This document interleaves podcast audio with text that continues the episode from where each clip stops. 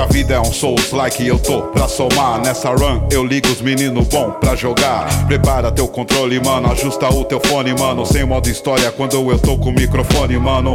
Eles querem Valhalla, nós faz o Ragnarok. A Hidden Blade estraçalha Loki no Vale da Morte. Então já sabe o que vai começar. Aumenta o volume o player 1 está no ar. Olá, queridos players, chegamos aqui para vocês mais uma vez uma edição para lá de especial. Você sabe que se eu tô apresentando isso aqui é porque o tema é muito do meu gosto e mais do que ser do meu gosto, é o tema, ele é o jogo pelo qual eu prezo esse podcast. Eu, eu entrei para esse podcast para falar sobre esse jogo, para falar sobre essa franquia. Bom, eu já falei dela tantas vezes, só que a gente nunca falou dela em um episódio especificamente para ela. É, você já viu no título, você sabe que a gente está falando da minha franquia favorita de games. Então, para balancear esse, essa mesa e não ficar só lambeção de saco, né? Do saquinho do Link. Então a gente chamou, é, a gente vai gravar também com o Léo, que não tem esse contato com Zelda, mas que tá aqui para ser um famoso orelha, e o orelha que eu espero que se comporte, porque se falar mal vai ser banido, tá? Alegria! Que maravilha, hein? Olha, Ó, essa mesa aqui nunca esteve tão bem habitada. Diria, inclusive, que a pessoa convidada de hoje, ela é responsável pelo Player 1 indiretamente é ser dessa forma. Porque eu e o Henrique nos conhecemos por causa dessa pessoa. Olha só. É não bota nada na minha conta, pelo amor de Deus.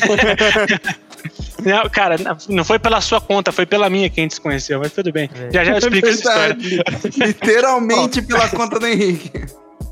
Bom, quem tá aqui também, que eu sei que entende a sensação, é, aquela sensação gostosa que o, todo fã de Zelda sente quando tem contato com o jogo, é ele, o Vrida. Ai, que eu devo dizer que tô com frio na barriga e não é nem pelo Zelda. Ô, louco. Se hoje eu falo igual um retardado, a culpa é desse cara, mas vai na conta aí.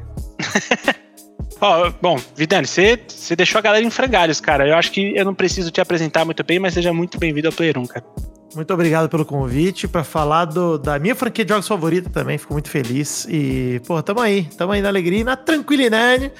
Porque, pelo visto, eu já cheguei aqui com muita gente botando muita culpa no meu cartório. E, de qualquer maneira, eu tô aqui para não assumir nada como um bom pai faria, né? E deixar todos vocês sem, sem nenhuma responsabilidade. Alegria. Perfeito. O cara já tá com, com, já tá fumando o último cigarrinho para ter que comprar mais. É isso. Exato. Já tô jogando fora, nem vou fumar, vou jogar no vaso. Bom, ouvintes, eu vou começar pelo começo e começar pelo convidado. Vidani, qual foi seu primeiro. Você consegue lembrar qual foi seu primeiro contato com Zelda, cara? Lembro e foi meu primo Peide, né, o grande Peide, ele tinha uhum. tanto um Nintendinho, que na verdade é um Phantom System, né, que enfim, era um Nintendinho brasileiro, gente, é isso aí, não era, não era um NES, né, não era um Famicom, porra, era sempre um clone aí, um Turbo Game da vida. E ele ganhou do meu tio avô Osvaldo, que Deus o tenha, uma fita do Zelda de NES, inclusive. Isso, enfim, muitos anos atrás, em 88, 89. Então, quando eu nasci, já tinha uma fita de Zelda na casa do meu primo. Mas o meu primeiro contato que eu me lembro de fato é de revezar com o meu primo jogando a Link to the Past no Super Nintendo.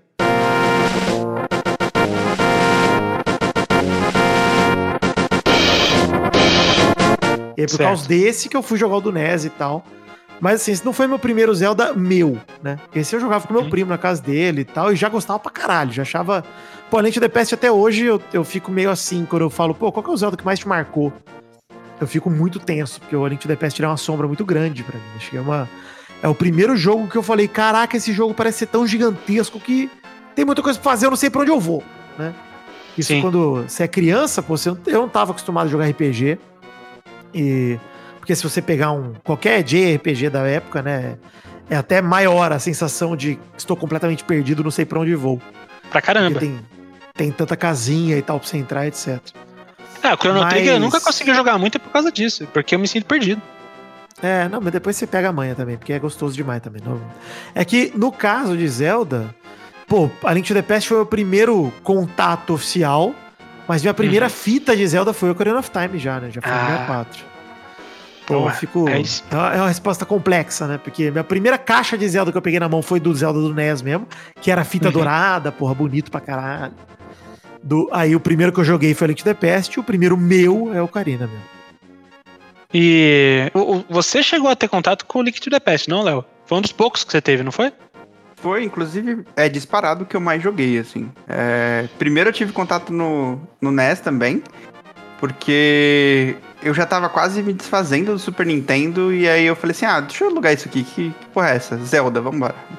E comecei a jogar e eu curti pra cara. Eu curti isso aqui, tipo, eu joguei, sei lá, uma semana pra caralho, né? Criança, jogou pra caralho, mas eu devolvi, então eu nunca terminei o A Link to the Past.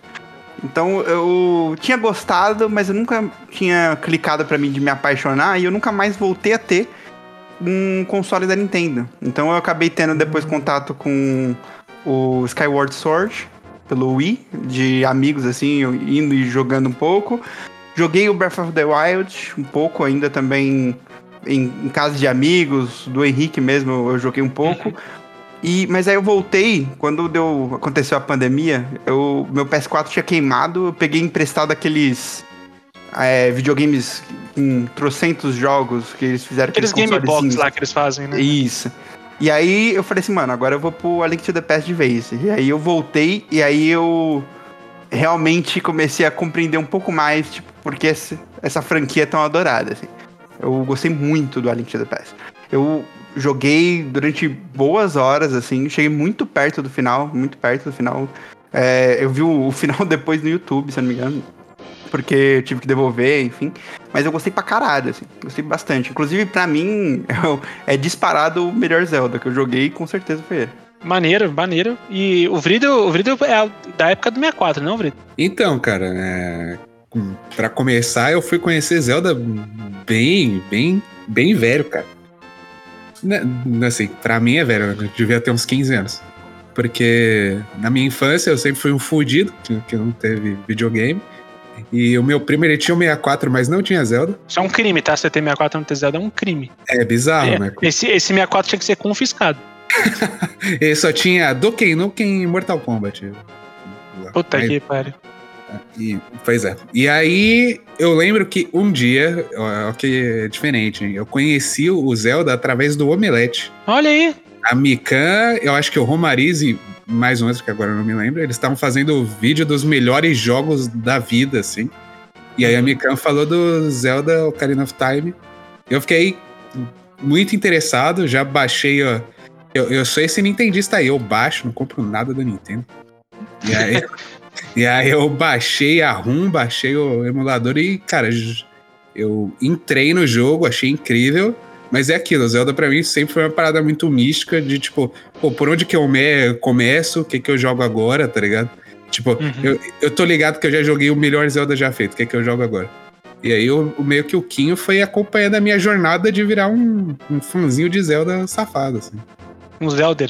É, eu tô, eu tô meio que é, o cara comprou um Nintendo Wii, o Vidal, ele comprou um Nintendo Wii pra jogar o Wind Waker. Sim, que é o Zelda agora, que eu mais quero jogar na minha vida. É, ah, tá. você jogou essa? Caraca. Agora Tô jogando agora o, o, o Wind Waker. Mas o, o Wind Waker não é o do Wii U? Que é o é do ele tem pro Game, Wii também? Ele tem pro GameCube. Ah, é... tá. Você tá jogando do GameCube no Wii.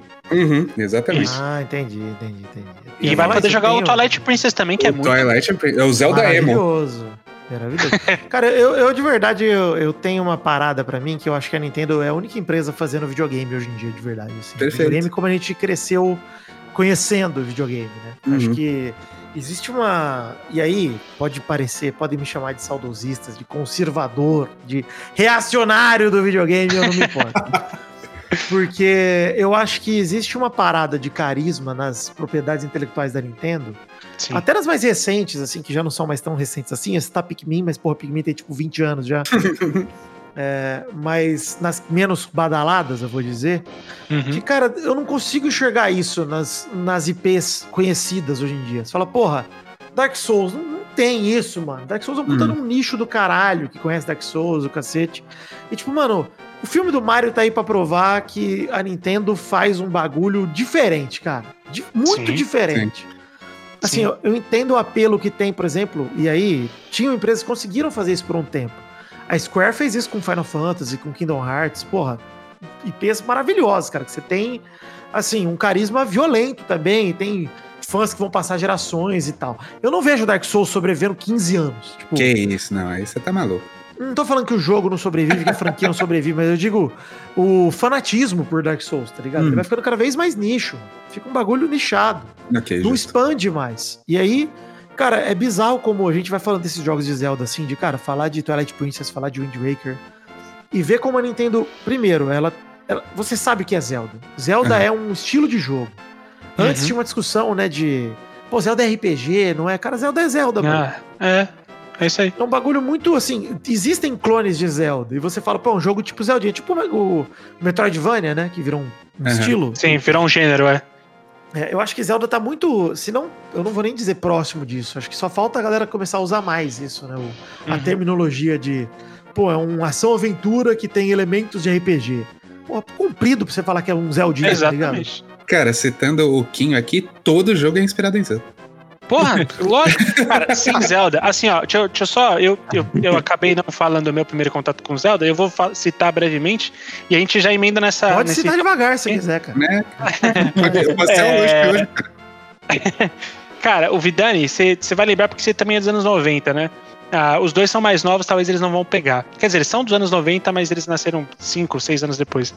Ah, Cara, eu vi, eu, me encantei por Zelda. Meu primeiro contato com Zelda não foi no Super NES, porque quando eu, sei lá, me, entendia como um ser humano, né? Com, sei lá, com dois, três anos de idade, eu não. A gente tinha um, um, Super Nintendo que não funcionava. Eu joguei também o Phantom System. Joguei aquele jogo horroroso Double Dragon que tinha pra Phantom System. É, então, quando eu, eu, não tinha tanto contato com videogames. Aí, quando eu tinha ali meus sete anos, é, minha mãe conseguiu comprar um, 64 pra gente. Em 98, eu vi, Vidani, a, pro, a propaganda de Zelda passando na televisão.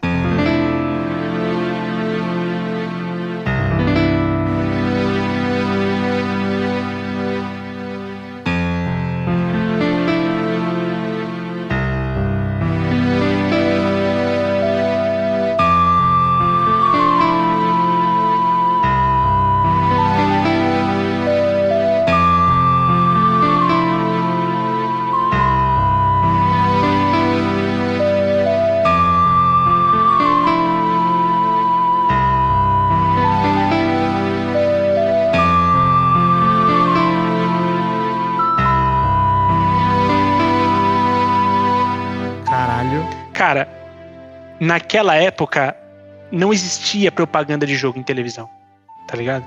Naquela época isso não era um lance, entendeu? Hoje em dia você até tem, mas naquela época, e é, eu lembro claramente que a propaganda tinha a cena dele puxando a, a Master Sword da, da pedra, tá ligado? E tipo, eu olhei aquilo eu falei, aquilo me encantou num primeiro momento. Eu falei assim, eu preciso dessa porra. Aí eu enchi o saco do meu tio, o tio rico, toda a família tem um tio que tem dinheiro. É, nesse, um beijo Chico, meu tio Chico. E ele, ele foi meu, o tio Rico que comprou pra mim a, a fita do Zelda no meu aniversário daquele ano. E, cara, assim, da, dali em diante, a minha vida com games se baseava, tipo assim, eu gosto de muita coisa, mas Zelda... Que Zelda que era? Ocarina, né? É, Ocarina of Time. Ocarina of Time. Tá. E, e ali, para mim, as, o, o, videogame se fez com Zelda para mim. Antes disso, era qualquer coisa, tá ligado? Eu gostava, mas nem tanto. Então, eu, é, e naquela época você não zerava uma fita em, em duas semanas. Você não zerava o jogo assim. Nossa. Pô, eu fui zerar esse jogo meses depois, tá ligado? Mas é porque, cara, isso daí era engraçado, né? Isso daí é um reflexo muito do nosso tempo atual, assim. Primeiro que eu acho que hoje eles constroem os jogos de uma maneira muito mais linear do que na época, assim. Isso desses uhum. jogos de ação, aventura, RPG. É, como eu falei, o Zeldinha-like, né? Uhum. Porque, cara, a gente sem. A gente tinha o quê? Revista de detonado comprar na banca, tá ligado? Ah, são games, né? Nintendo World da vida, tinha essas paradas rolando. E assim, quem tinha acesso à internet tinha que manjar inglês para entrar num GameFAQs da vida para pegar um, um, um, tutorial, um detonado. Uhum. E você, dentro de um bloco de notas de 600 páginas, que era uma bíblia, você encontrar a parte do jogo que você tava e conseguir se guiar. Tipo, ah, daqui é. eu tenho que fazer tal parada. Porque era difícil mesmo, cara. Era foda, é. mano. A maior dica que a gente tinha é quando na fala de um personagem ela tava em, em, em negrito, tá ligado? Uma cor. Então, tipo, ele tá é. falando. Aí tem um negrito verde. Você fala, pô, beleza, acho que eu tenho que ir lá falar com a Sária, tá ligado? É. Tipo, é, era nesse sentido. Sabe o que era para mim isso? É, eu ia muito em locadora e tinha uma parte de uma locadora lá que eles deixavam o videogame e alugavam por hora, né? E aí uhum. muitas vezes eu pegava algum jogo que eu não tava conseguindo, eu ficava esperando alguém pegar lá e ver se o cara passava, tá ligado? Uhum. Eu ficava assim, pô, pera aí, eu vou, eu vou ver meu, meu gameplay hoje que a gente viria no YouTube. Eu, eu vi ao vivo esperando alguém chegar lá e passar pra eu descobrir o que, que era pra fazer, tá ligado? Uhum. É bem isso, mano, bem isso. Você sabe que no. É, é, é, engraçado pensar nisso, cara, porque na época de escola tal, cara, todo mundo tava ao mesmo tempo jogando o mesmo jogo, né? Tipo, mano, a galera comprava, sei lá, tinha três, quatro amigos que tinham Ocarina of Time também. Uhum. Aí, porra, você ligava, eu ligava pros meus amigos, falava, mano, travei aqui, você já passou? É. Puta, eu não cheguei ainda. Mano, beleza, quando você chegar, você me avisa. E aí, mano, a gente ficava conversando em aula e conversando em casa e se ligando e não sei o quê. Bicho, era, era um negócio muito louco, cara. Muito maluco. Sim. A gente, eu e meus amigos também, a gente falava, pô, tô preso no tempo da, da do fogo, nessa parte aqui, pô, era, era bem isso, cara. Era uma troca muito, é, é, muito comum essa. E, e já voltando para o assunto que o Vidani é, tinha falado, de, a respeito de, da, da, dos jogos que se. As franquias da Nintendo hoje em dia, se você parar para pensar, é, ela se mantém competitiva tanto comercialmente quanto como crítica. Pô, é, Pega um Zelda mal avaliado. É, é muito difícil, tá ligado? Pega um Mario mal avaliado. Vai, e, e, todas as dissidências, pega um Mario Kart mal avaliado. É muito difícil. E eles não seguem um roteiro de, de fazer games igual outros, outras grandes franquias fazem. Não é igual a, a Santa Mônica com seu God of War, não é igual. Ele, a Nintendo ela ainda é muito experimental. Uhum. Né? É, e o que ele falou, tipo, do estilo Zelda, e agora eu vou, vai ser full quem eu falando que todo jogo é esperado em Zelda, porque você, eu, eu, te digo com toda certeza, você não tem The Witcher se não fosse Zelda, você não teria nenhum Dark Souls se não fosse Zelda, você não teria Horizon, você não teria. Mano, assim, o que tem de jogo que é referência de Zelda, o herói, se o herói começa acordando, pronto, Zelda. Entendeu? Um abraço, Kingdom Hearts. Você vai me dizer agora que a Ubisoft fez Immortals Phoenix Rising e que parece Zelda agora também. É? Pois é, tem, tem. Se você abrir a Game Pass agora e digitar na busca jogos tipo Zelda, ele vai te dar uns 15 jogos tipo Zelda, tá ligado? Porque é. tem um é. monte lá na Game Pass.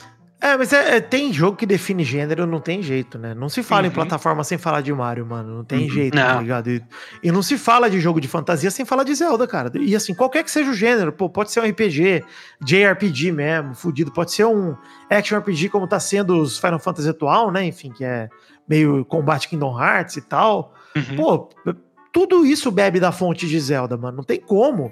E assim, pode ser distópico, cyberpunk, pode ser a skin que quiserem colocar, mano se for a história de um herói solitário, mesmo que seja calado ou não tão calado assim, mano, vai beber de Zelda. Não tem como fugir, mano, porque é inspiração. Não tem jeito.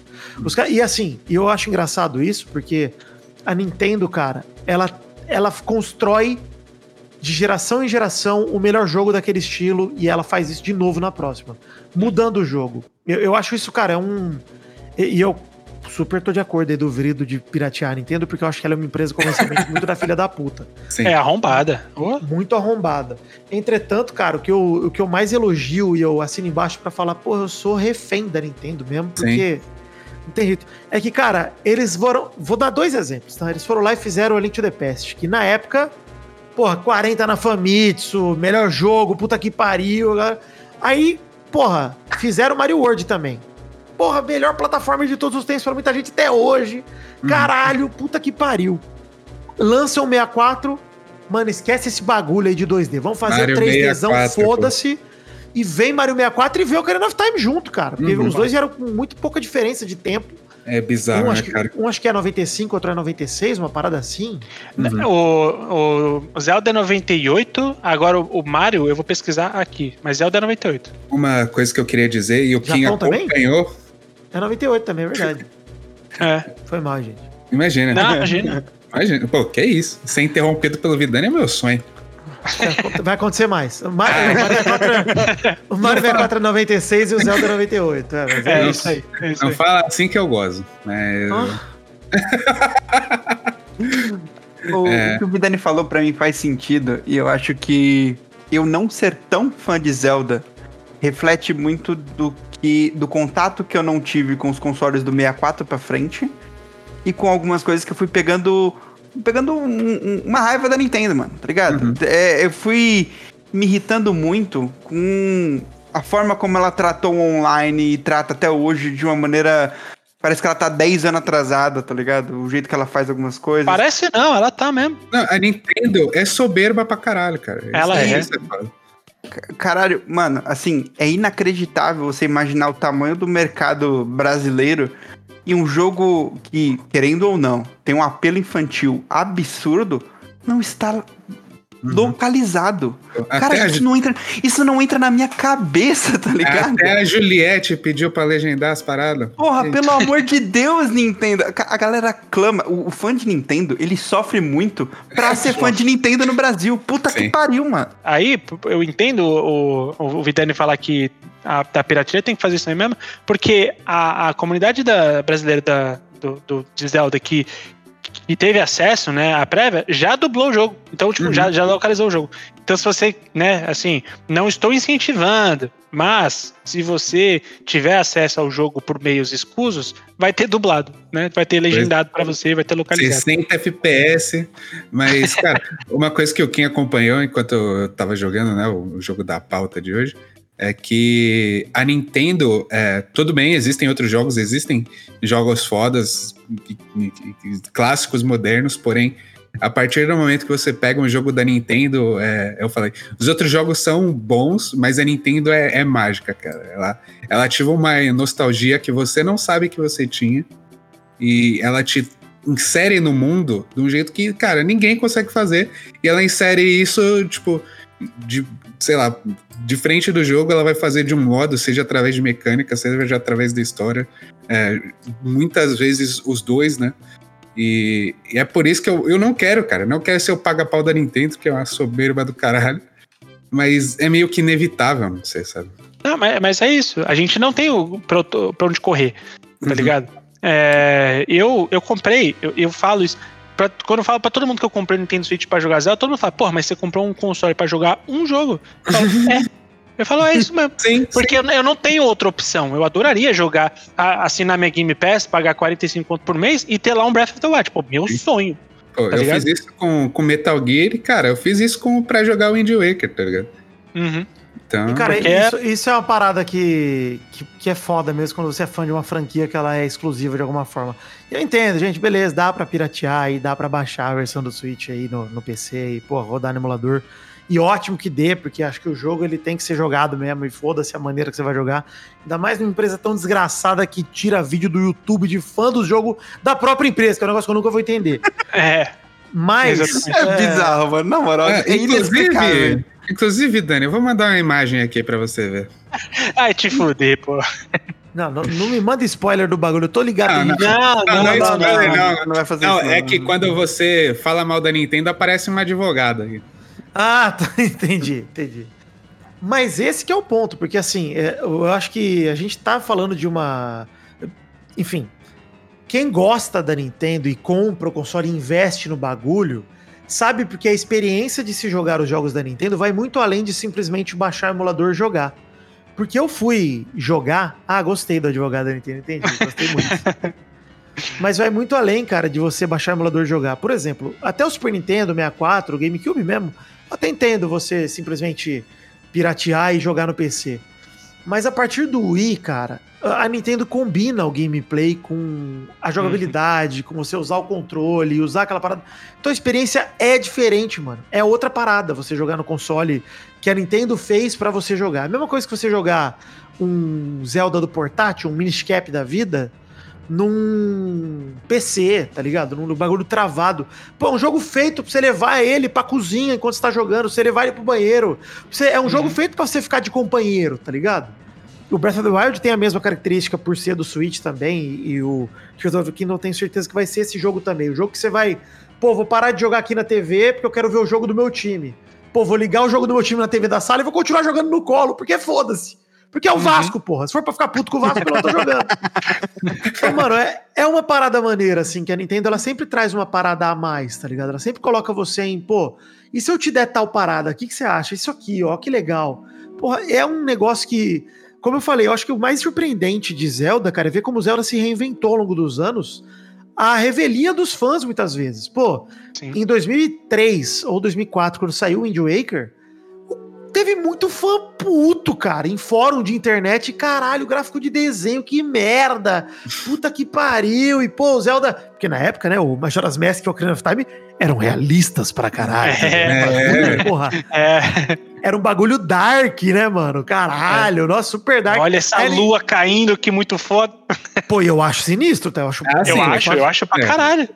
Inclusive, todo, tudo que envolve Majora's Mask, que talvez seja meu Zelda favorito de todos os tempos em relação ao lore do, do uhum. jogo e não da jogabilidade, é muito bizarro e assustador, assim. Inclusive, Sim. porra, é, é creepypasta do jogo, é bizarro até hoje, tudo é loucura. A cara do, daquele vendedor de máscara é, é bizarra, mano. As estátuas do Link, manja, que ele faz tipo os clones de estátua, que é um Link tudo super bizarro, puta que pariu. Sim. Nossa, a própria lua, né, cara? É, é não, é, é, eu olho pra tem, essa Tem uma vibe bem mais dark. e, cara, é, é, é, mesmo do Ocarina, que é um jogo super fantasia padrão, né? Testando o 3D pro Majora, cara, é uma, é uma ousadia você mudar o jogo daquele jeito, fazer um jogo super mais uhum. bizarro, uhum. esquisito, que te traz uma urgência, um incômodo quando você joga. Até, Puta, é esquisito jogar Majora's Mask. E aí Sim. com o Wind Waker é a mesma coisa. Pô, e aí depois do Wind Waker eles, não, tá bom, nós vamos ouvir vocês. E aí vem, cara um Zelda super dark mesmo, emo, como vocês zoaram, mas é. O Twilight é Princess o... é um Zelda super diferente, cara. Uhum. E, e, aí, ó, com, com o Skyward Sword já vem a mecânica. O Twilight Princess já trouxe, né? A mecânica uhum. de você dar a espadada, porque ele é um jogo que é meio GameCube, meio Wii também. Com o Skyward Sword isso melhora pra caralho. Você dá a espadada Sim. direcionada. E aí, porra, aí já era. A partir do Skyward Sword vira. Puta, mesmo os que eles soltaram depois, o remake do Link's Awakening, o caralho, cara, tudo é feito para você ter uma experiência bem além de baixar um ROM e jogar no emulador, tá ligado? Uhum. Que já é Perfeito. é legal. É. Sim. E eu vou te falar, se você por acaso é, quiser aquela aventura do Link é, que remete ao A Link to the Past, aquela visão isométrica e tudo mais, eles ainda conseguiram se reinventar dentro desse conceito. É o A Link Between Worlds. Não, o A Link Between Worlds, cara, é um jogo é. fudido. Mano, um jogo que você tem uma mecânica em que o Link ele vira uma, uma pintura, ele vira um, um desenho na parede. E, mano, o jogo vira outra coisa. Assim, Esse eu sou é... louco pra jogar também, cara. E é a continuação direta do Alien the Pest, né, no fundo. A Isso. história é totalmente ligada. É, ele, ele é quase que tipo um sucessor espiritual, assim, mano, é muito, é muito foda. Ele é, ele é o Majora's Mask do Alien the Pest, né, no fundo. Ele é tipo, é, ele é, é tipo, o mesmo Link, é a mesma Zelda, é a mesma Hyrule, uhum. é mesmo tudo. É, outra coisa que eu tenho para falar sobre Zelda, né? Como ilustrador frustrado e designer, é, não tem como não pagar pau pro, pra direção de arte, cara. Dessa... É. Cada jogo tem a sua direção de arte e cada um é estonteante do seu jeito, cara. É, isso, é, isso é outra coisa que me fascina pra caralho no, no, nessa franquia. Bom, acho que a gente, agora que a gente esgotou lamber o saco de todo o outro Zelda, a, vamos falar do, da, do jogo que vai ter a sua sequência agora, lançado dentro de pouco mais de uma semana, não é isso? É, isso vou só Star Wars Jedi Fallen Order, não é isso? não, não mesmo, é um jogo muito melhor. que o, essa série aí do Jedi, inclusive, é claramente inspirado em Zelda. o Tears of the Kingdom, deixa eu ver quando ele sai aqui. Dia. 12, né? Dia 12, dia 12. É, daqui oito dias, é exatamente. Um pouco mais de uma semana. E você falou da direção de arte, cara, se tem um jogo que vai durar durante um bom tempo aí na história, vai, vai, se a gente pode voltar daqui muitos anos e dar uma olhada para ele, eu tenho certeza que ele vai envelhecer muito bem. E a gente vai falar agora do Breath of the Wild, que puta que pariu, cara.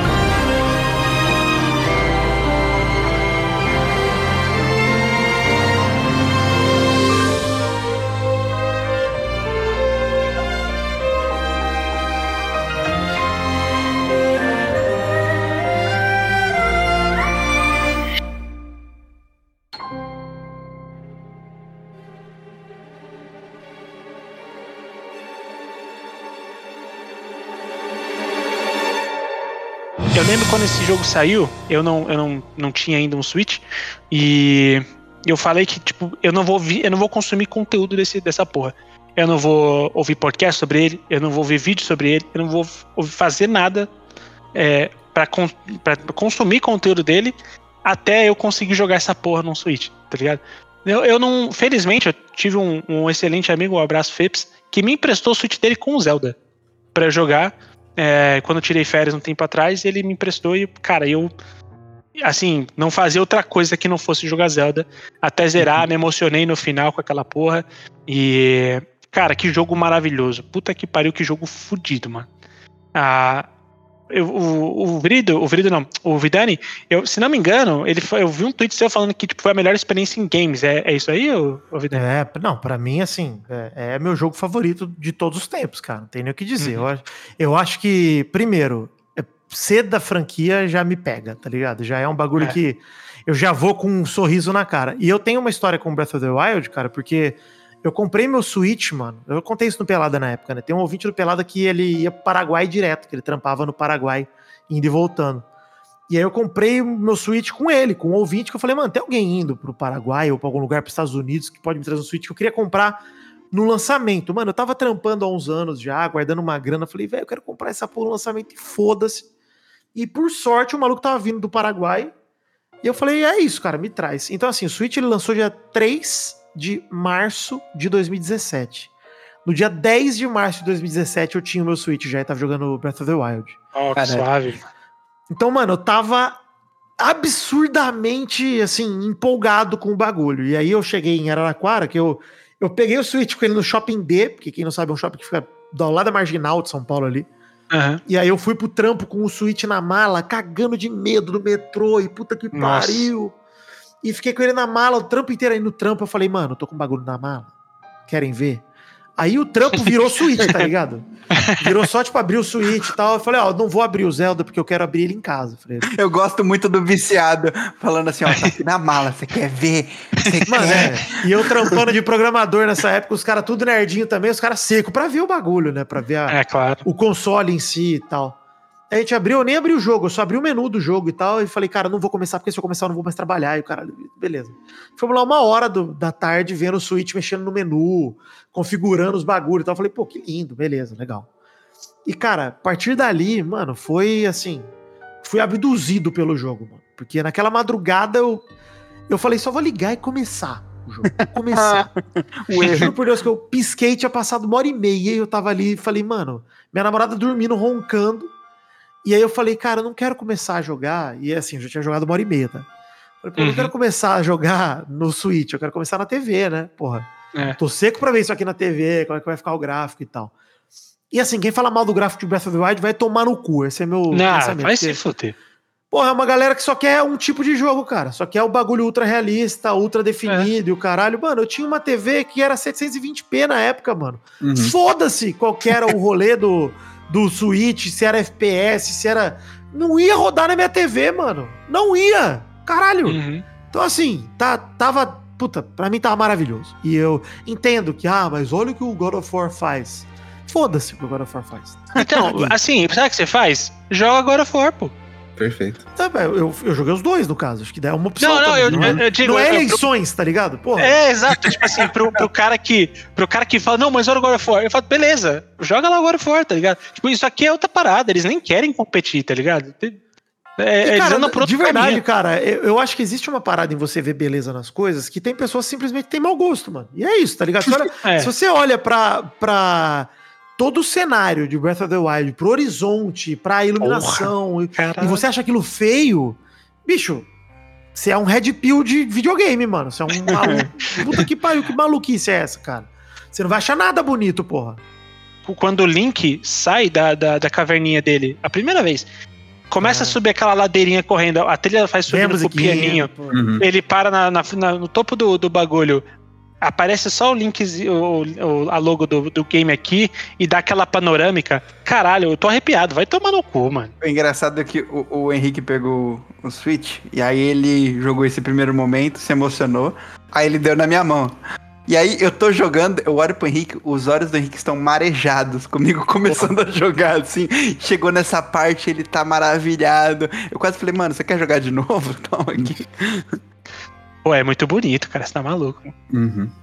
E, e a gente, pra falar do Breath of the Wild, a gente tem que falar de uma coisa que, é, junto da direção de arte, eu acho que é, é uma, um dos grandes legados desse jogo, que é você. O, o falou de ter jogado uma hora e meia, e possivelmente ele pode ter jogado uma hora e meia e não ter feito nada. Ah, tá ligado? Eu só colhi graveto, bati em Bokoblin e, e morri, sei lá. Foi isso que eu fiz. né? O Vidani ficou uma hora olhando o cenário. Não, eu fiquei tentando escalar a parede, ficando sem energia. Foi isso que eu fui fazer. Eu falei, caralho, o que que tá acontecendo aqui? Eu fiquei brincando mesmo. Uhum. Porque, cara, é, é essa sensação, e isso é uma parada que, pô, assim, a gente falou do primeiro contato com o Zelda, mas na prática, depois que eu joguei Ocarina of Time, eu, eu fiquei obcecado, né? E aí, Uhum. porra, lançou Majora's Mask, e aí entrou bem na fase ali, 99, 2000, acho que Majora's Mask é de 2000 ou de 99, não lembro. Não vou arriscar a data mais aqui, que eu já errei uma vez, não vou errar de novo. E aí, acho que é 2000, acho que é 2000. Que é comecinho de 2000, março de 2000, abril de 2000, eu acho, que eu lembro. Eu tô pesquisando agora. Por favor, pesquisa aí, mas... Majora's Mask é de 27 de abril de 2000. Caralho, 2000. monstro, agora acertei na lata até o mês, tá maluco. Tá bom, beleza. Boa. Compensei meu primeiro erro aí. Mas o, o- ponto é justamente esse. Era bem uma época, cara, que eu tava entrando no PC em, em Mugen, jogo de luta, e entrando em emulação pra caralho, tá ligado? Aí foi na época que comigo, com 10 anos de idade, eu fui rejogar os jogos que eu nunca joguei. Rejogar, né? Jogar direito os jogos que eu nunca joguei. Uhum. E aí, mano, emulador de Super Nintendo, e jogar todos os jogos de Dragon Ball que eu nunca achei na locadora pra jogar, e blá blá blá. E aí, porra, quando eu peguei o Link to the Past pra jogar direito, eu falei, caralho, que jogo maravilhoso, porque esse jogo me deixa solto, né, pra caramba. É até muito mais solto do que o Ocarina of Time, o A Link to the Past. Porque ele bebe muito mais da fonte do Zelda do NES do que do, do, do, do que o Ocarina of Time bebia, né? Que era pra ser um jogo, cara, querendo ou não, no 3D, como você tem todo o ângulo, você não tem aquele mapa tradicional de Zelda que você sai de uma área e entra em outra, e aí você tem uma. Eu não sei o que tem aqui na próxima parte do mapa, oh meu Deus, vou entrar lá, eu não lembro qual que é esse lugar, tem uma surpresa.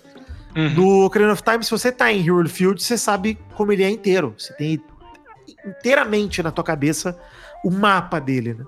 Sim. É mais fácil de decorar mesmo. É, quando eu fui jogando pra trás, pra você, por exemplo, fazer aquela side quest, pô, Ocarina of Time eu acho bem mais fácil. Você sabe onde você tem que ir. Tipo, ah, você precisa encontrar tal personagem, ah, pô, ele fica lá e por aí vai. E, cara, quando eu fui voltando e joguei o de NES, joguei o Zelda 1, pela primeira vez, direito, falar, mano, vou jogar inteiro. Ali eu fiquei apavorado. Eu falei, caralho, não faço ideia do que eu tô fazendo. Não sei pra onde eu tenho que ir.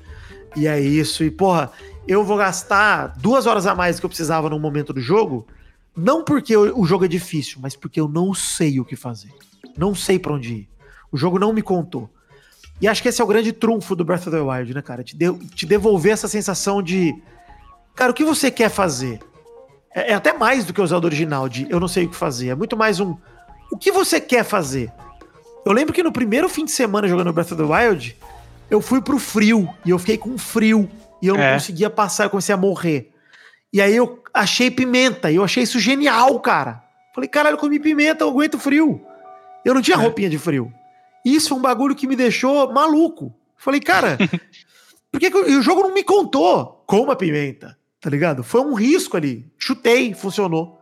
Ele poderia Então ter isso- morrido, né? É, podia ter cagado, né? O Link podia estar caganeira o tempo todo. Mas isso é muito louco, cara. Isso daí, pra mim, de Breath of the Wild é o grande, a grande vitória dele mesmo, cara. É o grande trunfo dele.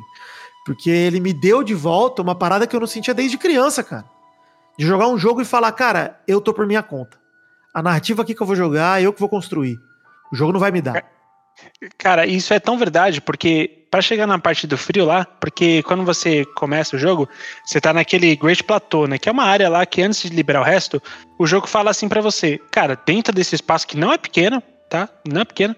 Ele fala, dentro desse espaço aqui que você tá, você- isso aqui vai ser o teu tutorial, tá? Então explora aí, quando você pegar todos os itens necessários, né? é, aí a gente abre o resto do mapa pra você, né? Mas aí você já consegue fazer explorar muita coisa. Quando eu fui na parte fria a primeira vez, eu fiz. é, eu, eu fiz a receita pro cara lá e, e ele te dá um, um casaco, né? Ele te dá tipo um- uma blusa de lã velha lá. Que, que aí você consegue andar na parte mais fria, sem, sem ele ficar tomando dano. E aí, para você chegar lá, você tipo, tem que dar uma puta de uma volta. O que às vezes os caras te incentivam a fazer uma poção de pimenta com mais pimentas para você durar mais tempo a sua, o seu tempo de resistência e tudo mais. A segunda vez que eu fui fazer isso, quando eu tava tentando fazer a mesma volta, cara, eu vi que tinha tipo uma ponte quebrada no rio que passava, o rio gelado que passava, né? Aí você, tipo, ou seja, as estacas estavam todas ali, mas a ponte não tava. Aí eu, e caralho. Aí, tipo, assim, o jogo ele te incentiva a fazer várias coisas, te incentiva a, tipo, você pode fazer isso aqui de mil formas diferentes, tá ligado? Uhum. Usa sua criatividade aí. Aí eu cortei a árvore, a árvore caiu no rio, aí ela foi arrastando, sendo arrastada pela correnteza até parar no, no nas estacas fiz da isso ponte. também da árvore, eu também fiz é. da árvore, me senti um gênio do caralho. Eu falei, também, eu falei, falei, caralho, eu sou o Bear Grylls nessa porra. E é. aí eu atravessei o rio, tipo, meninão, tá ligado? Então, é, o jogo ele te incentiva, mano, a, a, fazer coisas diferentes. Você não precisa. A sua gameplay não precisa ser duas vezes a mesma. Só se você fizer muita questão, não, tá ligado? Cara, é, e assim, Henrique, mano, provavelmente não vai ser. Algum detalhe, alguma parada você vai fazer diferente, mano. Porque grande parte do jogo é você, pelo menos para mim, assim, do Breath of the Wild, espero que também do Tears of the Kingdom, é que você tem coisa que dá vontade de fazer na hora, tá ligado? Tipo, tem coisa uhum. que é tipo, na hora me deu vontade de fazer esse bagulho. Então, você não quer simplesmente. É tipo um rolê meio GTA, que tipo, tem as missões pra você fazer, mas você fala assim, pô, vou dar uma zoada aqui. É. Aí, de repente, nessa zoada, você acha um cavalo zanzando num bagulho. Pô, vou domar o cavalo aqui. Aí você vai e doma o cavalo. E de repente você tá com um cavalo. E por causa do cavalo que você deu uma zoada, você consegue ir mais longe, mais rápido. E aí você uhum. vai num lugar que você não foi ainda. E aí você pega um Lionel que você não tava pronto para enfrentar ainda. E aí é. você toma um chabungo do maluco. E você fala, cara, o que, que, é isso? E aí você, você não entende. A primeira vez que eu vi um Lionel no Breath of the Wild, eu achei. Assim. Eu falei, porra, eu entrei num boss. De é. cara. E não é um boss, né? Ele é um. Não. Porra. Ele é um, sei lá, né? não vou nem falar. É só um cara chato pra caralho, pô, porque ele, puta, ele é difícil de matar, mano. É só um inimigo, um mob poderoso, é só isso, né? É. E assim, é ele te dá um, uns prêmios legais e tal, dá arma legal, só, pô, bacana, dá pra usar e tal. E, mas assim, não é um. É uma dor de cabeça você enfrentar um Lionel. Você não, é. Se você não tiver no endgame, no mid pro endgame, bicho, se pegar um Lionel pela frente é um pé no saco. Só caralho, puta que Tanto pariu. que o primeiro Lionel que aparece lá, que quando você tem que roubar as flechas de, de, de trovão lá do, do antes da, do elefante, eu não sabia que você podia simplesmente chegar, pegar as flechas e vazar. Uhum. Eu lutei contra aquele filho da puta. Eu morri umas 30 vezes para ele até conseguir matar. É, eu lutei também. E, e isso é muito maneiro, né, cara? Acho que como o jogo te dá muito pouco de informação, e a informação que ele dá é sugestão, não é faça isso, é oh, você pode fazer isso aqui. É. E, e, assim, eu acho que o jogo te, te induz até você quebrar ele, cara. Até, o que eu acho genial de gente jogando Breath of the Wild. Até hoje no YouTube eu vejo uns vídeos, vira e mexe e falo assim, porra, vamos ver, galera.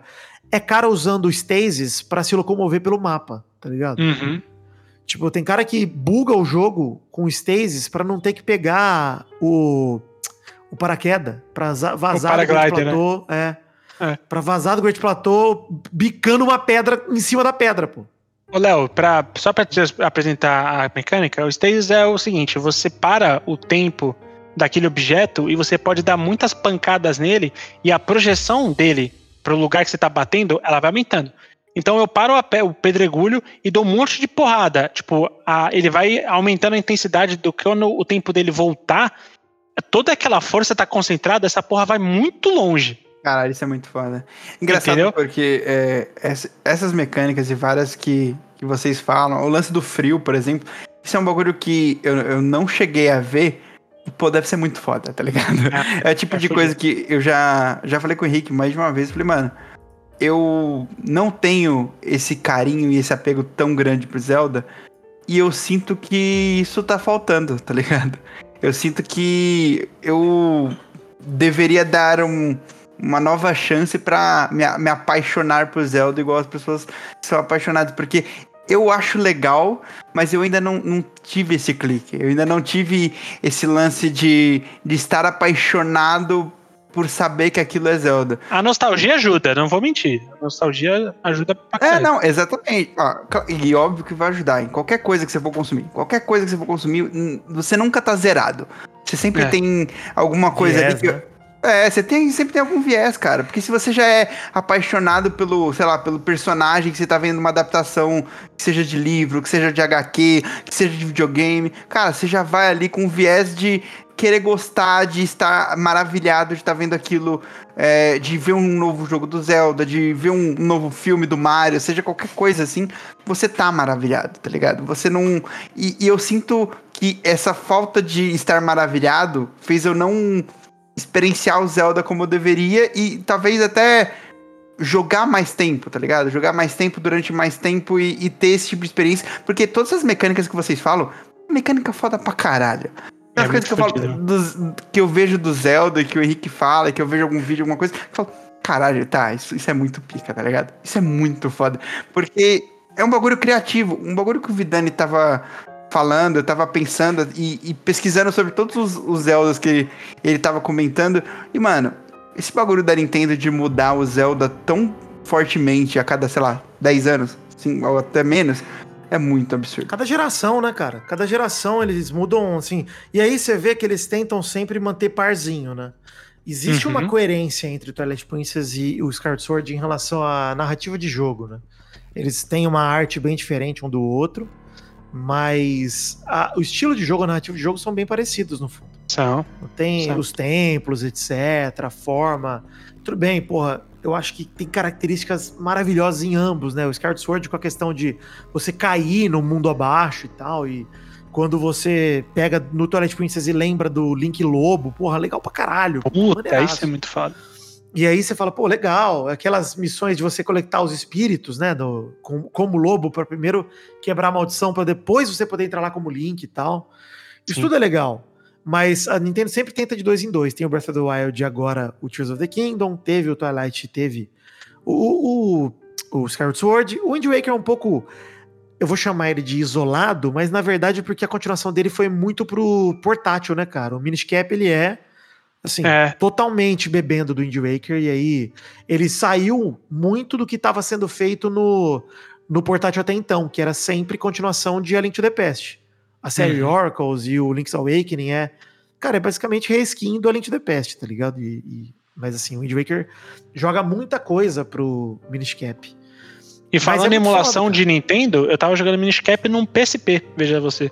Olha aí, eu joguei no Switch esses tempos aí que saíram no. Saiu no Switch Online, né? O IGBA. Ah, pô, lá. saiu? Bom saber. Saiu para pro Switch Online Extra lá, que tem 64 e GBA. E aí, aí como não. o Brulé também pegou Switch Online, a gente pegou o plano família e nós dois temos agora rachando. Ah, outra coisa já... que dá pra, pra criticar Nintendo, o serviço dela é confuso pra caralho. Pra caralho, horroroso, cara. Horroroso. então, e assim, eu fico puto, hein? Uma coisa que eu preciso falar pra Nintendo, hein? Cara, eu, eu, isso é uma parada real. O senhor João Nintendo que ouve esse programa com certeza. Escuta o que eu tô falando. É, vocês fizeram uma merda de lançar um videogame com um controle de bosta que é o 64, tá aqui. Uhum. É um controle que tem nove botões. Por que, que vocês fizeram isso eu não sei. Porque o padrão é ter oito, né? E assim, oito hoje em dia, tá? Na época do Play 1 até era seis botões, né? O L e o R, ah não, era oito já. Tá, ele é não, e, e, um, e um analógico só no meio, que não faz nem sentido. Cara, o controle do 64 é muito ruim, cara. É. Horroroso. E aí vocês lançam um 64 para download no Switch, e o controle do Switch não dá conta de fazer o que o 64 precisa fazer, mano. Tem um botão a menos. É. O, o, o, Vidani, eu vou até te falar. Eu falei recentemente sobre o Skyward Sword. Eu comprei o Skyward Sword HD para jogar no, eu também, no Switch. Também, também. Cara, você conseguiu jogar ele no controle, no joystick, tipo, naquele adaptador do controle pra você jogar junto? Porque o meu, ele não reconhece. Ou você joga nele no portátil, ou você joga ele com movimento. Você não consegue acoplar ele no controlinho e jogar. Não, não dá, não dá para jogar ele. É, não dá para jogar ele no, no, no Joy-Con montado, né? No, é, não dá. Base. Não dá. Não dá. Cara, isso é péssimo. É, eu jogo ele, eu jogo ele separado porque o Skyward Sword foi feito para ter movimento mesmo, né? Pra ter movimento. E, e, é muito bem feitinho, né? Ele acompanha certinho o movimento, é bem maneiro. É, no Switch até melhor. No Switch até melhor do que no Wii. No Wii era mais bugado porque dependia de onde você botava o o fiozinho lá, né? O sensorzinho em cima da TV. Puta, Eles caralho. lançaram um, um, um emote lá, lançaram um controle lá específico para jogar esse jogo. Eles tiveram que fazer um novo. Na época, é o, o do Wii, principalmente, que eu, eu, joguei o Skyward Sword. Cara, é muito ruim jogar no controle do Wii, mano. Caralho. É. É, porque o problema é o sensor. É que tudo depende do sensor. É. E eu, eu fico é, dividido porque eu concordo muita coisa com o que você já citou em outro podcast, que o Vidani tava falando sobre ele. A, a Nintendo ela aproveita mecânicas únicas pro videogame, tá ligado? Bagulho que vai funcionar desse jeito. E é uma experiência muito diferente, muito maneira você ter. É, o, o Henrique deu o exemplo. Qual, eu não lembro qual jogo que era que você tinha que fechar pra carimbar. Você lembra disso, o, Henrique? Papers, Please? É. Não, ele tinha, ele tinha algum jogo que ele jogava e que ele não, ele não sabia como passar, e você fechou e aí você fez o carinho. Ah, não, carinho, é do DS, o do DS. Era um Zelda de DS. Putz, qual era o nome? Que você tinha que carimbar o mapa da parte de baixo à parte de cima. E aí você. Quando, só ah, que... é do Phantom Hourglass, não é? É, é, ah, putz, era esse? Acho que era. Mas é, mas é a trap da Nintendo. Ah, não, era é o Spirit Tracks, né? Spirit Tracks. Era para você fechar mesmo. Era para você uhum. fechar o, o, o, o DS o, e abrir de novo. DS, é. E aí, na hora que você fechasse, ele dava o barulho de tipo. Tá ligado? Pra você, tipo, caralho, era isso. Eu tinha que carimbar de baixo pra cima, tá ligado?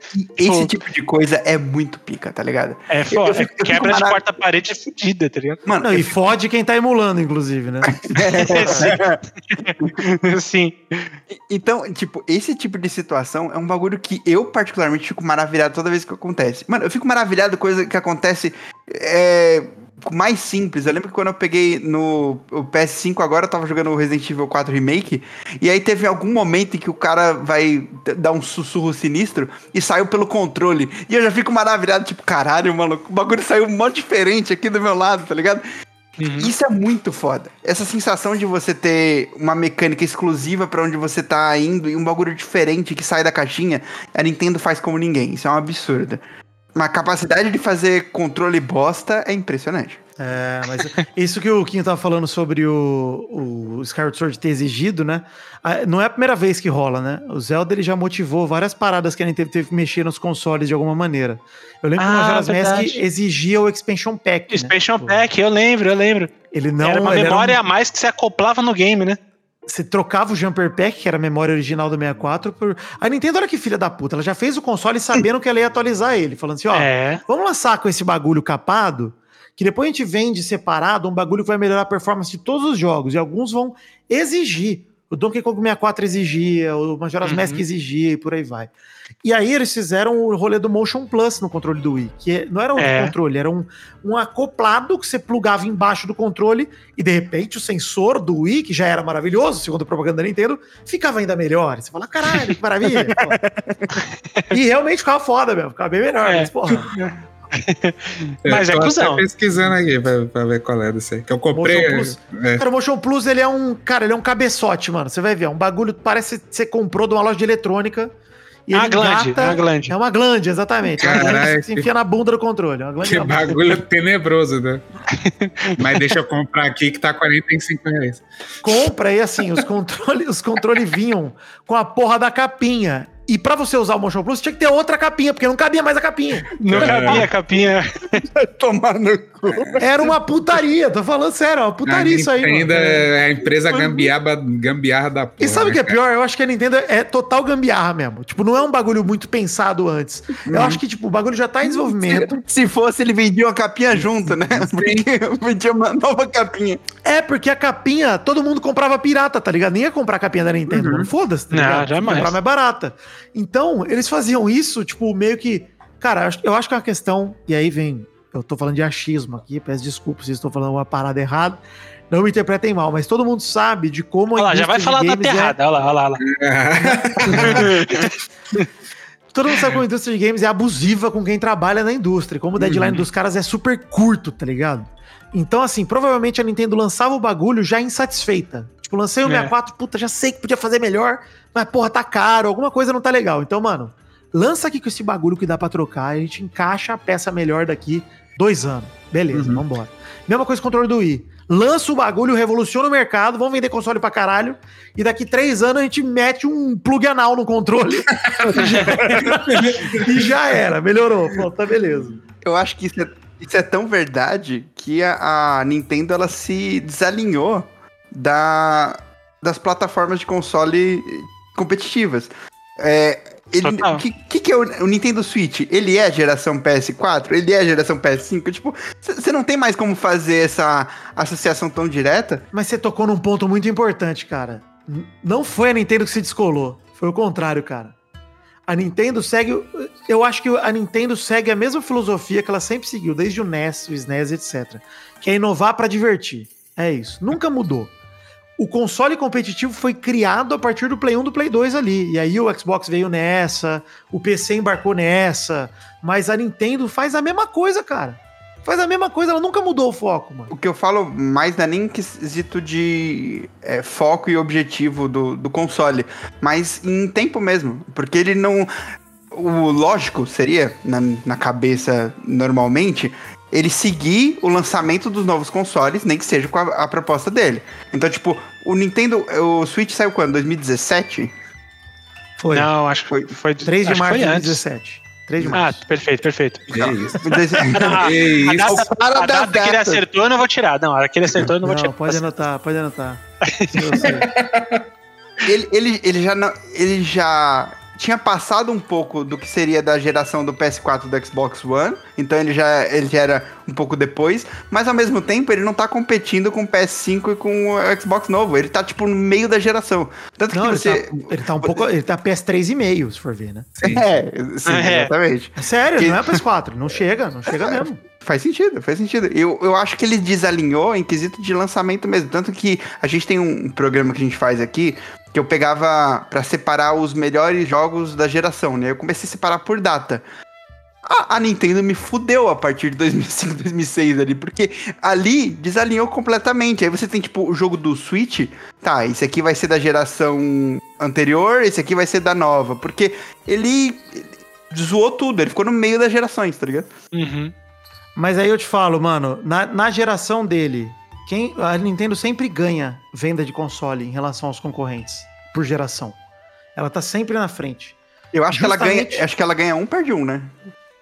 Ela... Não, não, o Switch é o mais vendido da geração atual. Exatamente, o, e o Wii U é. foi, foi, foi fracasso. O Wii Ah, mas Gente, o Wii U é. não existe, o Wii U é uma ilusão na cabeça de vocês. Então, o mesmo pode ser dito, por exemplo, é, é, que não, tudo bem, o GameCube ele não compete com o PS3. Na época do PS3 e Xbox, o 360, a, o console em voga da Nintendo era o, o Wii.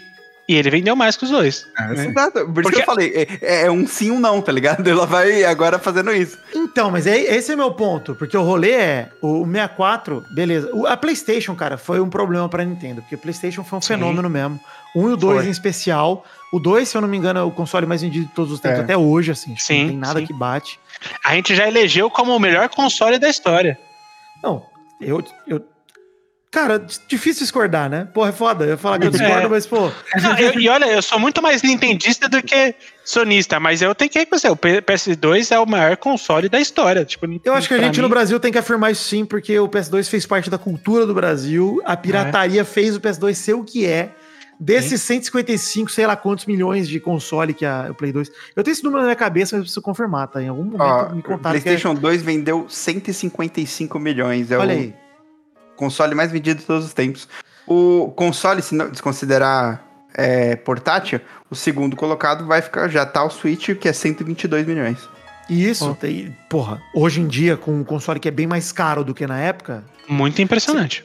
É impressionante, né, cara, você pensar nisso. E assim, o rolê dele ser o console híbrido também, porra, é uma. Sim. Cara, para mim é um diferencial que levou ele até aí. Apesar de eu sei que o Play 4 vendeu pra caralho, tá ligado? Mano, eu sei que. O, mas assim, o Wii, na época dele, ele era o console que todo mundo queria ter além do outro console. A briga era entre uhum. Play e o Xbox, mano. E aí, porra, além disso, você tem o Wii. Por quê? Porque o Wii era mais barato e o Wii era diferente, cara. Era uma outra proposta, uma outra parada. O Wii era o console que sua avó pode fazer um movimento e jogar a bolinha de boliche no videogame tá ligado? É isso mesmo. Ele era acessível, não. ele era literalmente acessível. É o console da família, pô. Aquele, o maior acerto deles foi ter colocado aquele Wii Sports com, indo junto com o videogame, tá ligado? É. Porque aquilo ali foi uma febre absurda. É. A Nintendo cobrar pelo Switch Sports é uma putaria justamente por isso, que ela é burra. É isso que eu falo, mano. Era para entregar esse jogo de graça, mano. Esse jogo tinha que ser o console seller da Nintendo a partir de agora. Porque é um jogo, cara, que já funcionou. É literalmente já funcionou. é esse mesmo jogo, já funcionou. Enfim, ainda mais na época de VR, né? A galera. Acho que é isso que a galera tem medo, né? Porque se a Nintendo Uhum. lançar só essa atratividade, vou falar, pô, então eu vou comprar um óculos aqui vou brincar disso. Mas, porra, sua avó não troca o óculos com você e joga o óculos, porra. A avó não vai conseguir. A avó tem que ver na TV, mano. A avó vai morrer, vai matar a velha, pô. Então Pô, não- segura. Ô, a véia não caiu com aquele filtro do, do Instagram, que as pessoas que fica caindo, cara. A véia caiu no planeta lá, Pois porra. é, Coloca um VR nela, ela tem um piripaque do Chaves, caralho. Ela, ela morre, velho. Engasga, filho. Porra. Daí enrola a língua pra trás. Não tem jeito. Pô, era esse o segredo. A gente tinha que levar um VR pros acampamentos de milico, tá ligado? Caralho. Tá, é isso aí. Fala, ô, vem cumprimentar o no metaverso aqui. Bota o capacete e morre, cara. Puta que Mas outra coisa que é maravilhosa no Wii é a compilação da galera que não, não colocava o cinto de segurança no controle. Nossa, Nossa. o controle voava, quebrava Exatamente. a televisão. Galera jogando tênis, explodia a TV. hum, Maravilhoso. Mas, mano, voltando, voltando pro Zelda, é isso que eu acho que é o, o diferente, assim, nas IPs da Nintendo mesmo, mano. Eu acho que existe um carinho ali que a Nintendo adia jogo, mano. Porra, assim, a Nintendo se atrasa pra lançar console, isso e aquilo, beleza. Mas, mano, pra lançar Mario, você nunca vai ver um Mario lançado que você fala, é, tá mal feito. Não, não tem. É, volta Uhum. daqui Não duas semanas que vai tá bom. Não Isso tem. é um alívio, Não-. Na moral, eu fico puto com, com a galera reclamando, tipo, ah, mas jogo adiou, não acredito, já lança agora. Eu falei, mano, deixa Puta, assim, velho. Deixa. Se os caras precisam de tempo, dá tempo pros caras. Por mim, a Nintendo nem falava que dia que vai lançar. Só fala, ó, Exato. trailer. Quando vai lançar? Vai lançar. Mano, confia, Um vai dia. lançar. Foda-se, um dia vai lançar. E, pô, vai, vambora. Porque eu sei que quando sair o bagulho, vai sair foda. Vai sair absurdo. Então, assim, mano, é, e é o que acontece com o Zelda, com o Mario. Principalmente os dois, vai. Vamos dizer assim, É. porque eu sei que as outras IPs da Nintendo não são tão populares assim. Mesmo Metroid, pô, teve o Dread aí, que eu achei um jogo maravilhoso, inclusive. Foi um puta jogo. Não, e, e as outras franquias também não recebem, é, não são a menina dos olhos da Nintendo igual são esses dois. Isso é fato. Pokémon, vai, Pokémon é. Pokémon, Pokémon é. é. É, é. eu, acho, eu acho que é a, a, a tríplice aí da Nintendo, que é o que. É, ok. Basicamente, cada ano tem que ter pelo menos um deles, tá ligado? Mas olha o Donkey Kong aí, amíngua. É, Pokémon é Nintendo, mas não é, porque é Game Freak lá, né? O bagulho da Pokémon Company e tal, um bagulho meio. É. inclusive saiu o segundo jogo do Pokémon ano passado. Eu achei incrível. Ah, sim, né? Porra, Né? foi. Ano passado saiu o Sword Shield e o o Violet Scarlet, né? Uhum. É que teve, teve só dois Pokémon, porque eles repetem todo Pokémon. E tinha tido o Arceus também, né? Do ano passado? Acho que Era teve- Arceus do ano passado, foi em janeiro, Acho acho, que, do ano que é passado. esse Ah, é. que é o, o mundo aberto, né? Maravilhoso, inclusive. É o Zelda de Pokémon, inclusive. É o Zelda de Pokémon, boa.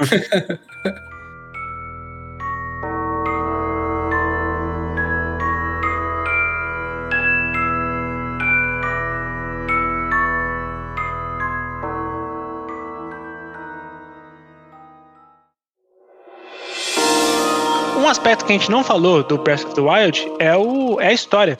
Porque a história desse Zeldinha, cara, eu acho que. Eu não acho ela tão bem. É, né, bem não é uma, não é uma- a forma certa de falar, mas não é uma história que é te contada num roteirinho igual outros fazem, né? É uma história que você vai ter que pescar algumas coisas. O cenário te conta muito do que tá acontecendo. ah, e também tem aquela exploração que você faz para capturar as memórias do Link, Uhum. né? É isso que eu ia É. falar, cara. Puta, isso aí pra mim é o ponto que mais pega, Henrique, porque eu acho que o mais genial da história do Breath of the Wild é que a história já aconteceu. Uhum. Você não tá vivendo a história acontecendo. O que tem acontecendo ali é uma história muito simples, mano. É, velho, o Calamity Ganon tá largando pau na terra inteira, tá tudo dominado, e você tá recuperando o território. É isso, mano. Você vai enfrentando os guardiões e. Os guardiões não, né? Enfrentando. Como é que chama lá? Os. É, são os Os- guardiões. São os guardiões Ah. mesmo, né? Acho- As é os Divine guardiões não são os Beasts, amiguinhos né? dele? Divine Beasts, isso. É as Ah, das Divine divinas. Beasts, ok. Você vai enfrentando as Divine Beasts pra liberar parte do território, tipo, conquistar de volta parte do território, pra que seja possível você enfrentar o Calamity Ganon de uma maneira mais segura. Nem precisa disso pra enfrentar ele, né? A gente sabe disso, mas você É. pode fazer isso. Então, Uhum. o que tem de história lá dentro é a história do passado do Link, mano. É o Link recuperando a memória dele. Então, assim, Uhum. qual a ordem que ele vai recuperar e qual memória, foda-se. Você que vai decidir. Você nem sabe que você tá decidindo isso, mas você tá decidindo, né? Uhum. Então, isso que eu acho É. mais genial da história. Se quiser contar um pouco do que rolou, mas eu acho isso, essa forma de narrativa, cara, foi o grande acerto, porque combina com a forma de jogar, né, mano? Uhum. Pô, e, e, e, deram pra gente a. Porque eles sempre fazem isso, né? Sempre é por conta da profecia. Então, como é que a gente vai é, entender a história é, quando o mundo inteiro já tá acontecendo e a gente caiu de paraquedas? Zelda sempre introduz a história pra gente dessa forma. Você é o Link, o menino da profecia, e você tá descobrindo a profecia enquanto que a gente, jogador, tá descobrindo junto com ele. Afinal, somos ele, né? Por isso que ele não fala, né? Pra gente se sentir no personagem, enfim, tem toda essa, essa mística assim em volta do Link e tal. É, o Breath of the Wild, ele tem uma coisa muito interessante que assim, você assim, você viveu tudo aquilo, você não tá vivendo a primeira vez. Ah, o jogo começa com o Link acordando depois de um descanso de 100 anos. Descansou pra caralho, tá ligado? E foi uma porque... encostada do Henrique, basicamente. É, foi, foi, uma encostada minha, perfeito. O, então, quando o jogo começa, é, você ao longo do jogo vai percebendo que, que o Ganon corrompeu as Divine Beasts, que ele foi corrompendo toda, toda a, a, a salvaguarda que as, a, as, o reino estava fazendo para lutar contra o Ganon com seus guardiões, com as bestas divinas e tudo mais, é, o Ganon consegue corromper todas essas, entre aspas, máquinas e virar o jogo. E no meio dessa loucura, a Zelda consegue conter o Ganon lá no castelo. E eu não sei vocês, eu acho que, especialmente o Vrido e o, e o Vidani que jogaram o Breath of the Wild, para mim isso foi uma bela desculpa para tirar aquele cenário da princesa em perigo o tempo todo. Tipo, porque na história eles não contam que ela tá em perigo, você tem que ir lá salvar ela. A Zelda tá lá porque ela tá segurando o Ganon. Tá ligado? Ela tá se sacrificando, é. Ela tá se é, sacrificando pelo rolê. Ela tá há 100 anos lutando contra ele lá no castelo tá ligado? É, no fundo, é, ela tá lá no castelo, fisicamente, mas Sim. eles estão, tipo, num plano das ideias, né? Eles estão, tipo, num plano espiritual ali. Isso. Por isso que ela dura 100 anos, né? Inclusive. É, não, Senão exato. teria é. morrido de velhice, né? Porra, mas assim. Senão ela tá igual a ímpar, né? Se são é. 100 anos dela lutando, é pelo menos 60 anos dela falando Zelda, Link, filho da puta, vai tomar no cu a corda arrombado. então, mas aí que tá, a minha interpretação é justamente que, tipo, não é que ela tá lutando ativamente, né? Ela tá. Ela prendeu ele. para isso ela uhum. se prendeu também. É tipo um rolê mágico da Triforça lá que. Ela Sim. não sente. Eu acho que ela não sente essa passagem do tempo, tá ligado? Acho que pra ela é um rolê, tipo. Mano, é isso, congelei tudo aqui, pronto. É, é, porque tem uma passagem que ele fala que eles falam é, Zelda's struggling, né? Tipo, dela tá num, lá no momento. Isso, tipo, não, ela deve, ela deve, tipo, ela deve tá consciente, de né? alguma é. forma, mas não é que ela tá vendo cada, vivendo cada minuto, cada segundo como a gente vive, né? Esse uhum. é o meu uhum. ponto. Acho que é uma, uhum. é uma, é um sentido puta, figurado, e aqui também foda-se qual é a verdade, qual que não, porque é tudo é, ficção, né, gente? É apenas um jogo. o ponto é que o jogo não apresenta pra gente o drama dela ter ficado 100 anos e caralho. Ah, não, não, isso traumatizou não. ela. Isso não existe, tá ligado? É um rolê muito mais de, pô, ela está se sacrificando, vamos tirar ela dessa situação de merda. Tipo isso. Exato. E eu tô todo arrepiado na cena que eles se encontram, cara. Puta que pariu. Ah, maravilhoso. Não, eu vou, eu vou tatuar ainda mais coisas de Zelda comigo, inclusive. Uhum. E a, a, minha próxima tatuagem de Zelda provavelmente vai ser a Silent Princess, né? Que é só a flor do, do Breath of the Wild. Ah, é sim. Uhum. flor que apresenta ela. Porque eu acho isso muito foda, porque é, o nome dessa flor é literalmente o que ela tá fazendo. Ela tá uhum. silenciosamente se sacrificando por todo mundo. Inclusive, pô, a Zelda desse, desse, dessa instância da franquia Assim, a Nintendo vem fazendo isso com as personagens femininas há um tempo já. A Peach já não é mais a donzela em perigo também há um não. bom tempo. Há uns bons 20 anos aí, desde Super Princess Peach, o Caralho 4, ela já é uma personagem super independente e forte. E a Zelda também, cara, há 20 anos pelo menos do Wind Waker, quando ela era a Tetra, que era uma pirata foda que Pô, é, uhum. é, já era uma personagem feminina forte, tá ligado? Ela não é uma donzela em perigo. Ela acaba sendo capturada lá e tal, mas ela passa o jogo inteiro perto do Link ali a Zelda Sim. do Twilight Princess, né? Então, e você nem sabe que ela é a Zelda na prática. Então, isso é maneiro deles pegarem isso e assumirem isso nesse jogo também, entenderem que, cara, a Zelda e o Link, assim como o Mario e a Peach, eles não são necessariamente um casal onde um é o herói e a outra é a donzela em perigo. Eles não necessariamente são um casal, inclusive. Tá? O relacionamento da Zelda com o Link nesse Zelda é da princesa e do seu herói protetor, uhum. assim, de é. do seu o, cavaleiro de confiança. É tipo é o um escudeiro, né? É tipo um escudeiro é, dela. É. é o Lancelote dela, ele não é o, é. O, necessariamente o casal. Pode ser que tenha um casal ali, mas foda-se, isso não importa. É, mas é sempre, sempre, platônico, é sempre platônico. É, eu sempre vi o, o, a, a, Zelda, o Ganon e o, e o Link meio que com as forças da natureza ali, tá ligado? Então... E eles são isso, né? Até pelo. É. Uhum. Pela parada de reencarnação da, da Triforça, do deusas. caralho, é. das deusas. Agora, eles- agora, cara, cara, deixa. Mano, desculpa, eu preciso te interromper agora, é que eu vou te interromper. Porque tem uma passagem nesse, nessa porra desse jogo que, mano, me emocionou pra caralho. Porque pra quem tinha o background do, do Ocarina of Time, é, Ocarina of Time explica, né, das três deusas que são da Triforce, que caíram na Terra. Então você tem é, Jin, que é o deus do, do, do poder, que é, reencarna, que é reencarnado no Ganondorf. Você tem a Nairu, que é reencarnada na Zelda, que seria a sabedoria, e você tem a Coragem, que é a, a Farore, que é, que é reencarnado no Link. E quando você tem o primeiro. Depois você tem o primeiro combate com o Ganon, do, do, do, lá naquele castelo, depois ele vira um. Tipo um mamute gigantão, né? Ele vira um, um cavalo Enfrentando imenso. no cavalo, né? É. é totalmente Shadow of the Colossus, né? Aquela parte. Sim. E. Que é um cara, jogo merda, hein? Que é. Não, não, Vidal. Deus. Fazer o quê? É um jogo que você pode. É um jogo que você pode andar a cavalo e bater com a espada em cima do cavalo e não tem ninguém Ah, pra você bater. A monarquia Pelo foi um de erro. A monarquia foi um erro. Eu concordo também. Concordo também. Eu sou exceção que confirma a regra. O- quando é, acontece isso, o, o Link ainda não tá completamente, né? Você vai resgatando suas memórias. Então o Link ele não tá pleno de tudo que aconteceu. E a Zelda fala pra ele que uma das coisas que transcendem a memória é a coragem, porque a coragem jamais pode ser esquecida, tá ligado? Puta, e ele é a reencarnação da coragem. Na hora que ela fala isso, puta que pariu, eu meus olhos marejou. tem duas cenas, né, que me emocionaram muito nesse Zelda. Que foi essa, né? Um cara que não jogava Zelda há muito tempo, não tinha esse apego emocional, né, que vocês têm. Né, cara, essa cena eu debulhei de, de lágrimas. E a cena da Divine Beast do, do elefante, né? Que eu sempre esqueço. Ah, a Mifa? A Mifa. Isso, quando eu- o, o Link, que ela foi a minha primeira Divine Beast. E aí quando ele dá a flechada, eu, tipo, eu engajei nesse romance, tá ligado? Da- Claro. então, quando ele dá a flechada, eu, tipo, é, tipo, do it for her, tá ligado? E- Porra. é, essa foi a que mais me pegou. E- A Mifa sempre esteve ali pra curar ele, pô. Uhum. Aproveitando foda. que vocês falaram, é uma curiosidade minha agora de orelha, pergunta idiota. Como que esse Breath of the Wild se conecta com. Esquece, deixa quieto isso aí. Próxima. Deixa Eu vou te negócio. mandar o link do YouTube com 7 horas e você assiste. Não, Cara, uma tá coisa bom. que eu queria falar sobre esse link do Breath of the Wild é que toda sexta-feira pra ele é santa, porque esse bicho come de peixe e não tá escrito, né, mano? Sacanagem.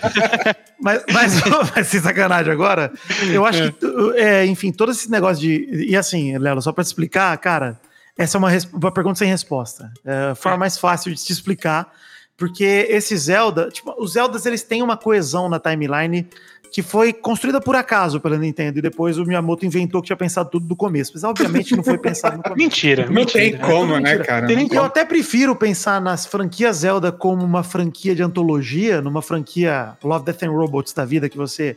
Cada episódio é uma parada, foda-se, não importa o anterior. E até melhor, porque você não precisa jogar 20 jogos pra entender a história, joga só um novo, É. foda-se. Esse caso desse jogo, que é uma, é uma sequência direta, provavelmente, se você jogar só eles, também vai entender a história dele tá Uhum. ligado? Ele vai te dar a base.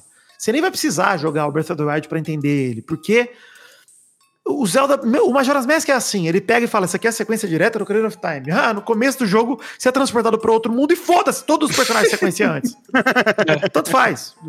Então, Uhum. esse, esse, é, é, essa parada da timeline, isso é uma parada de fanfiqueiro do caralho que não importa, mano. Não interessa, tá ligado? Isso é um Uhum. bagulho que. bagulho que menos importa em Zelda é isso, cara. É, é o rolê dos Koroks e dos Kokiri, mano. Assim, que é um jeito de explicar muito bem. Tinha uma raça lá no Ocarina of Time que são os Kokiri, que são os. uns humanos elfo da floresta que você achava que o Link era um deles. Eram os bichos. Uhum. A desculpa pro Link se vestir de verde é porque ele faz parte dessa comunidade, inclusive, no Ocarina of Time. Sim, eu sempre. sou- é, do momento que eu peguei, eu falei, ele não é um desses. Eu São os sempre- maconheiros, inclusive. É, Ele, é um, ele, ele é um Hylian, né? Ele é um healer, é. Ele é um Exatamente. padrão. Porque ele pode sair da floresta, inclusive, né? Você descobre, ah, ele não é um normal. É, as crianças não saem da floresta. O que me parece muito suspeito. E ele cresce É, ele também, porque lá é tipo uma terra do nunca também, a criançada fica ali. Mas beleza. Lá no Wind Waker, do nada, ele bota uns bichos chamados Korok, que é tipo uns bichos que parecem uma pequena semente, uma pequena arvorezinha.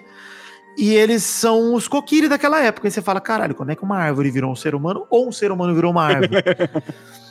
e árvore é toda de uma bigode. bizarrice. E existe. Exato. Existe é mais uma difícil, né? É um ponto a mais de evolução.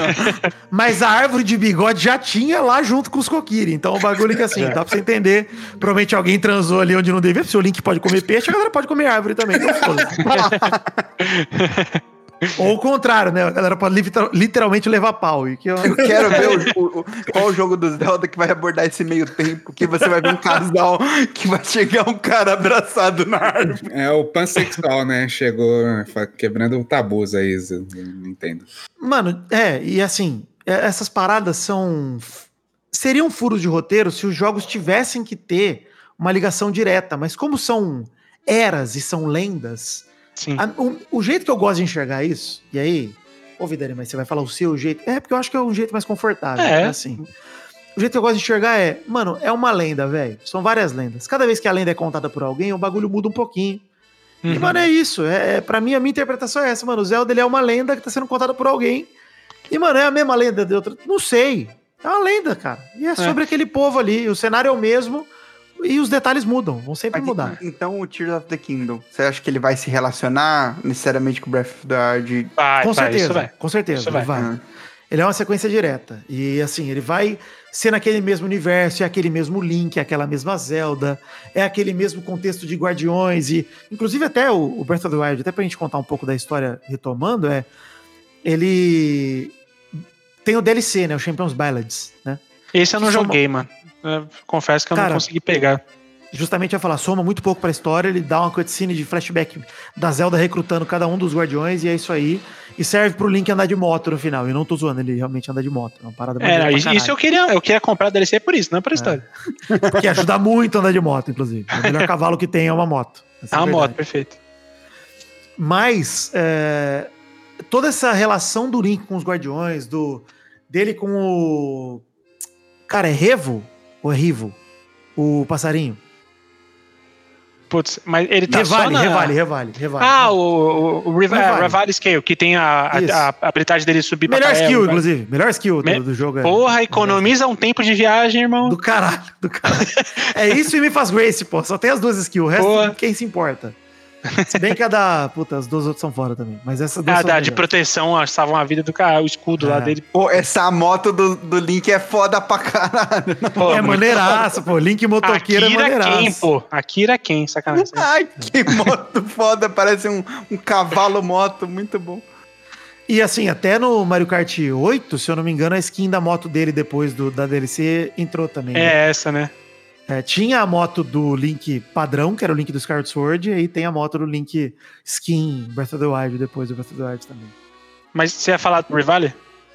É, não, eu ia falar que essa relação toda que a história explora, da relação do Link com a Mifa, da relação do Link com o Rivale, que eles são rivais, com perdão trocadilho. Amigas e rivales, né? Eles são. É. O Rivale tem um, um puta ciúme do Link, de pô, por que, que você é o favoritinho? Por que, que você é o preferidinho e tal? Tudo é maneiro de você abordar a história dos Guardiões. E eu espero muito que esse próximo Zelda siga nessa linha também. De abordar, cara, porque pelo que eu tô vendo, e eu. Tudo que eu vi desse jogo foi contra a minha vontade, por pura teimosia, porque eu não queria ver nada, eu queria chegar nele seco. Assim, Uhum. sem. Com a mínima informação possível, porque eu quero ter com ele a experiência mais próxima do que a que eu tive com o Breath of the Wild, que eu também entendia pouco. Porque nos trailers você entendia pouquinho na época, né? Do jogo. Bem pouco, bem pouco. Agora que a gente tem o Breath of the Wild, a gente entende muito mais. A gente consegue sacar algumas coisas. Ah, aí, o maluco. E assim, ao que parece, a Zelda tá recrutando guardiões novos, né? Isso que dá a Uhum. entender nos trailers. Então, eu quero ver isso, cara. Eu quero ver como que o Link vai se comportar e como que a Zelda vai se comportar com essas novas personalidades que estão chegando pra cumprir esses papéis que são, pô, o mais alto estigma naquela sociedade, cara. É tipo, mano, são os guardiões da princesa mesmo. E o Link é o general deles, né? Então, É. pô, Então, eu ver, acho que foda. ele vai ter que mudar um pouco na estrutura, né? Até narrativa. Porque, pelo que todo mundo falou sobre o bafinho da fera, como diz o Doug, o... você tinha muito lance de conhecer, explorar, saber muita coisa. Tipo, era muito o início daquele mundo você entender o que estava acontecendo. Só que agora você já sabe. Então acho que a estrutura até de jogabilidade, de narrativa vai ser muito diferente, né? Sabe uma coisa que pelos trailers eu acho que vai acontecer? E aqui, mais uma vez, totalmente especulação, né? Tanto que o último tópico aqui da nossa pauta é o que esperar, né? Da continuação. O que eu acho que vai acontecer. A gente já entrou nele, você... inclusive, né? Não precisa nem fazer é, rodeio, já... né? Não, não, não, não. Já estamos no final. É. o... Quando... Não tô com pressa, não, viu, gente? Vai, vai na paz aí. não, tranquilo. É... Mas o que eu peguei pelos trailers, eu acho que. Não sei se daria tempo de falar que é uma inspiração, mas. Até porque o tempo de, de intervalo é muito curto entre um jogo e outro. Mas sabe aquele tipo de ação é, que é um pouquinho dirigida do God of War, do, especialmente do Ragnarok, aquelas ações que vão terminar, só que tem um finalzinho. o Zelda nunca usa disso, tá? O Zelda nunca usa de uma ação scriptada, de uma ação com. Com... Quick Time Event, os caras agora. É, um último blow que ele vira uma cutscene, tá ligado? É, exato, um último blow que vira uma cutscene. Eu acho que nesse caso aqui, eu acho que ele vai ter algumas inspirações de, tipo, momentos é, grandiosos. Eu acho que ele vai ter uma, uma parada diferente. O trailer me deu, me passou muito essa impressão de grandes momentos ser um pouquinho mais roteirizado e não tão mais na mão do jogador, tá ligado? Eu acho que vai ter uhum. um pouco disso nesse Zelda. Eu fiquei eu, com essa impressão. Cara, minha, minha impressão é assim, eu, eu acho que a Nintendo é muito foda em usar simbologias de Zelda de novo, de novo, de novo. Uhum. É, o Ganondorf, cara, por conta de Ocarina of Time, ele é uma. Ele é uma figura que não existia antes de Ocarina of Time, tá? Só pra contar pra quem não é muito do Zelda aí. É. Ele era o Ganon, era um porcão gigante. E era isso é. aí, bicho.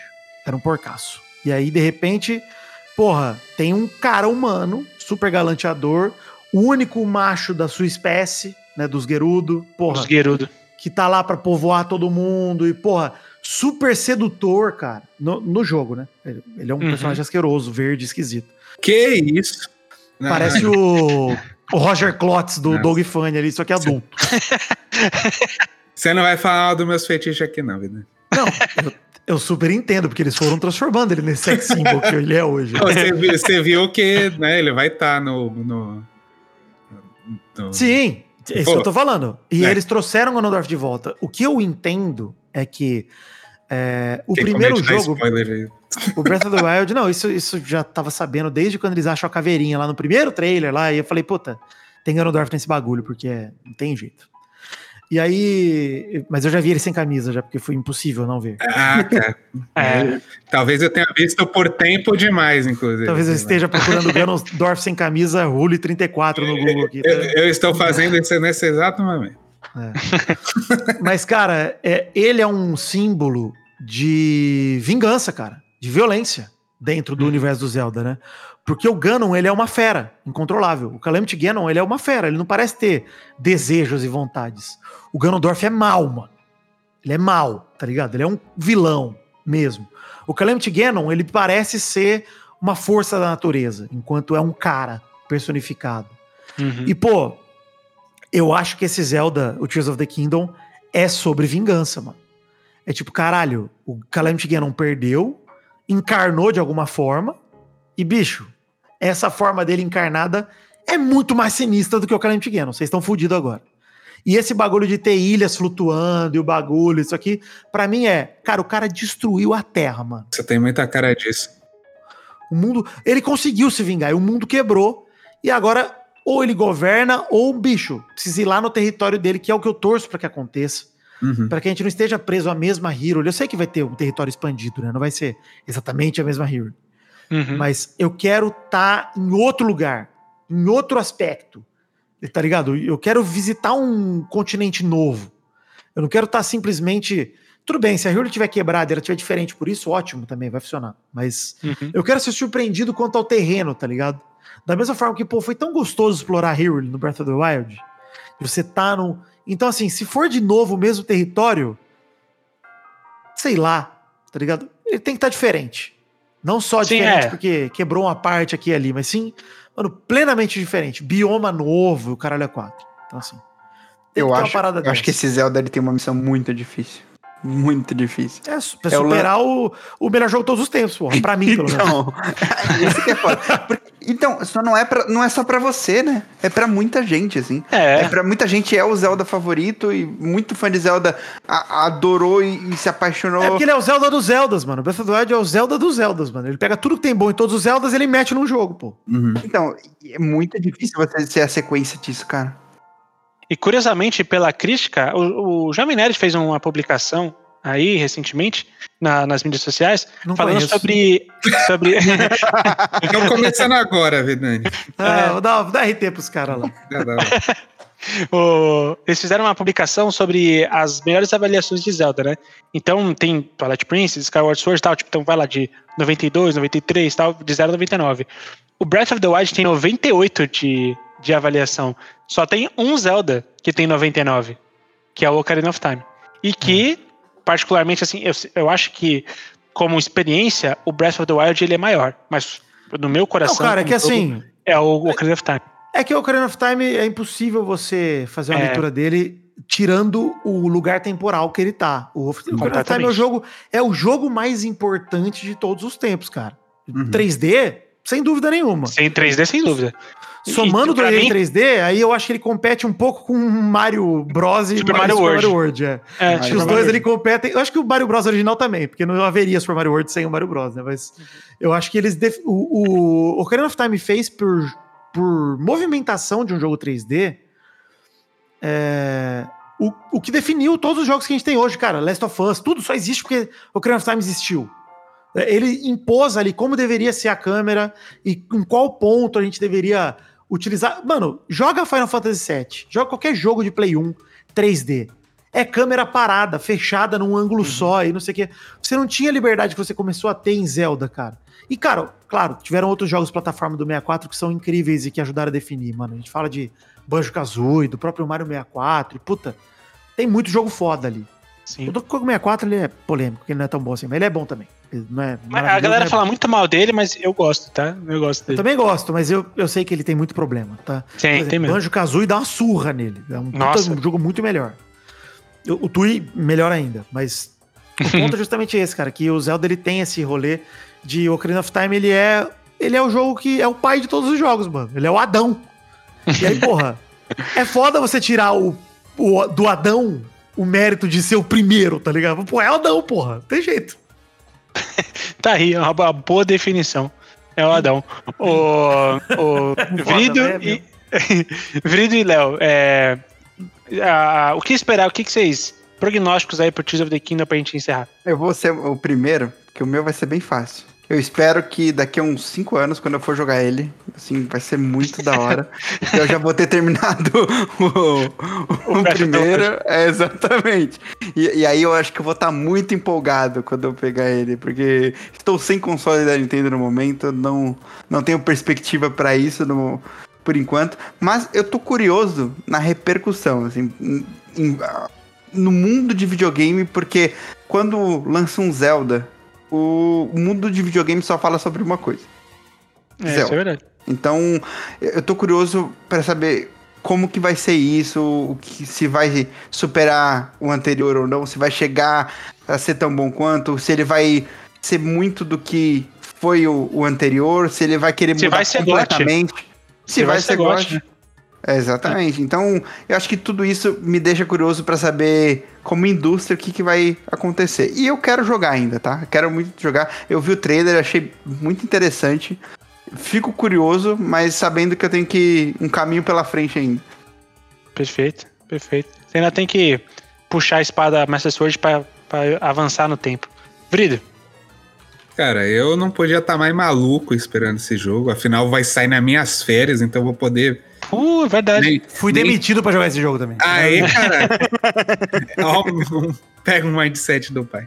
Mas aí eu. Cara, eu não. Eu, pela primeira vez, estou acompanhando um hype de um jogo da Nintendo, tá ligado? Eu me sinto no, no time do, dos nerdola esquisito, que gosta de, de Zelda. E, cara, eu, eu de verdade acho que vai ser o GOT, porque Afinal, é o evento do ano, cara. Não importa. Você tem Zelda, é o evento do ano.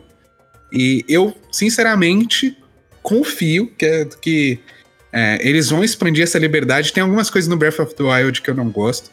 É, que ela, eu acho que ele é um jogo que, com o passar do tempo, ele, ele, ele começa a saturar um pouco as coisas, tipo, sei lá, as, as shrines, a, a falta de, de recompensa dele. É, por, por, por, esses puzzles e tal. Eu acho que eles aprimorando isso, né? Esse sistema de recompensa, esse sistema de, de exploração, não tem como não ser melhor, sabe? Porque, cara, tá tudo ali. E eles só vão expandir, tá ligado? Vai crescer pra cima, tá ligado? Vai ser um, é o sobradinho dos games. Então. É, cara, sei lá, tô ansioso pra caralho, não vejo a hora. Cara, esse vai ser o segundo Zelda que eu vou jogar no lançamento. Porque o primeiro foi lá o Ocarina of Time. então, inclusive, é, pois é. Faz inclusive. Foi um pouquinho. é, Inclusive, eu acho que hoje mesmo eu vou fazer a compra da pré-venda na, no eShop, que, que tá mais barato lá do que o que você vê nas mídias aí de, de outras lojas, uhum. porque tá chegando aqui nas lojas a 400 pau, loucura, loucura tá foda. foda mesmo. Loucura, mano. Tem um esquema, hein? Tem um esquema. Você tem Switch Online? Depois dá uma olhada lá, porque tem um esquema de comprar cupom que hum. você vai gastar uns, você vai gastar uns 500 pau, tá? Por aí. Hum. Mas você ganha direito a trocar por voucher para dois jogos AAA. Então você pode pegar o Zelda e mais um. Se você tiver mais outro jogo interessado no Switch, Caraca. tem o esquema tem. do voucher para quem tem Switch Online aí. Então, aí, ó, se quiser pegar um Luigi's Mansion, pegar um Mario Odyssey, se você não tiver ainda, alguma coisa assim, porra, aproveite, porque é uhum. é uma maneira de comprar direto da loja da Nintendo e pagar um pouco mais barato, né? Qual, é, qual é o nome? Tem o um nome esse voucher aí? Cara, voucher, eu vou mandar pra você. Voucher Switch Online. Isso, Deixa eu ver se eu Por favor. Por favor. É, vou, vou pegar na, na, na pré-venda, vou jogar no dia no day one, porque finalmente eu posso, finalmente eu tenho um Switch. Depois de muito tempo, eu comprei ano passado, no meio do ano passado eu comprei um Switch. Olha aí, e... 499, hein? 499 cupons para jogos do Nintendo Switch, você ganha dois jogos, dois cupons para jogos do Switch. Mas vai ser agora. Eu Manda vou pegar bala porque ó, o Tears of the Kingdom sozinho na loja do Switch, tô vendo aqui, ó, 357,99. É. Com esse cupom, Não, eu vou pegar sai o... 250, pô. Eu vou pegar o, o Tears of the Kingdom e eu quero muito pegar o Mario Kart. Muito mesmo. Ah, puta que pariu, só pega, porque você é. Puta. Mario Kart, mano, duas pizzadas que você der na tua casa e a galera pagar as pizzas, você já pagou o jogo já. É, é, é mas é isso aí.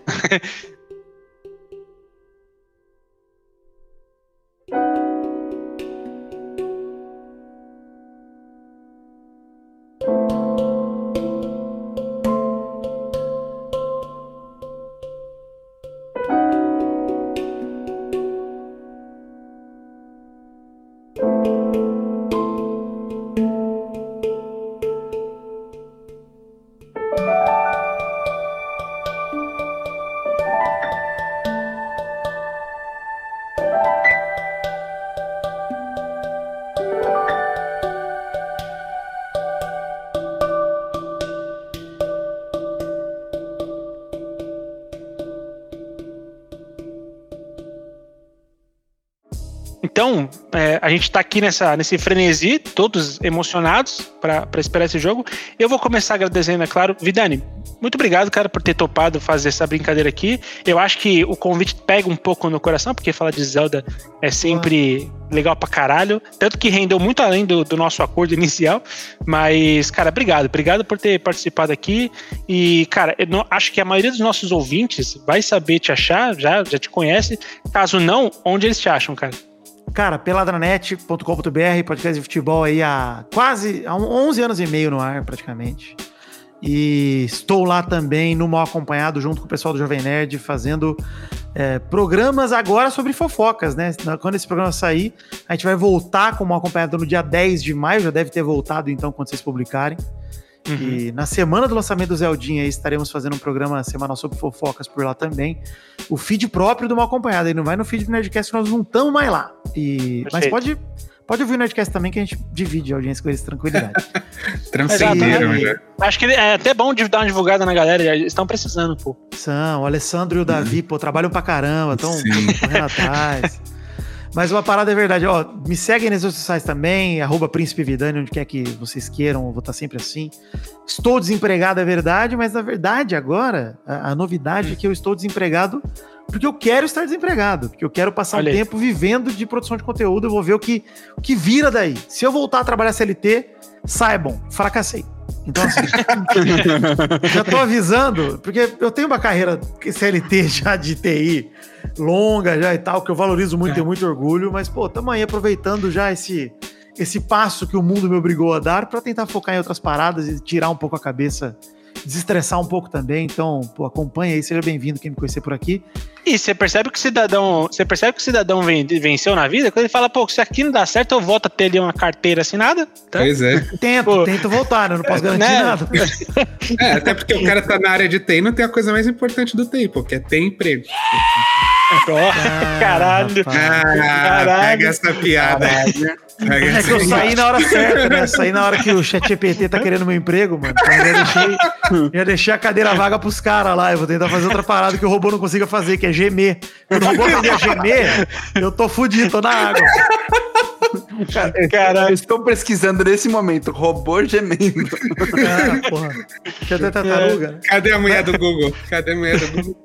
Mas uma parada que eu queria falar do. do só pra não esquecer, mano, do Tears of the Kingdom, que, pô, eu, te, eu sinto uma vibe nele, e acho que a Nintendo, a gente falou disso ao longo do programa bastante, mas acho que ela vai acertar nisso, cara, de dar pra gente uma vibe de jogo diferente. Como uhum. ela fez com o Majora's Mask, como ela fez com. E aí te dando uma mecânica de jogo que era o rolê do, do tempo, né? De, cara, tem que voltar no tempo, caramba, três dias e tal eu acho que existe algo na mecânica do jogo que reflete na narrativa, porque todo Zelda tem isso. Uhum. E a gente não sabe ainda direito o que, que é. E eu, pô, tá, pra mim, acho que descobrir isso vai ser a parada mais maneira. Porque Breath of the Wild te deu uma liberdade absurda. E isso foi de longe o que o público mais abraçou. Duvido que eles vão abrir mão disso. O que uhum. eles devem te colocar, então, é algum tipo de restrição em outro lado que a gente não tá enxergando. Né? Então, pô, eu espero real que o jogo seja pro Breath of the Wild, o que Majora's Mask foi pro Ocarina of Time. No sentido de mantém a jogabilidade, mantém tudo que os fãs gostaram. E, bicho, deixa eu te apresentar esse tipo de contar uma história aqui. Me conta uma história diferente. Acho que isso vai. Isso eles vão acertar. Porque Nintendo sempre acerta nessa porra, mano. Então, duvido que eles vão errar. Perfeito. Obrigado, Vidani. Vrido, despeça-se.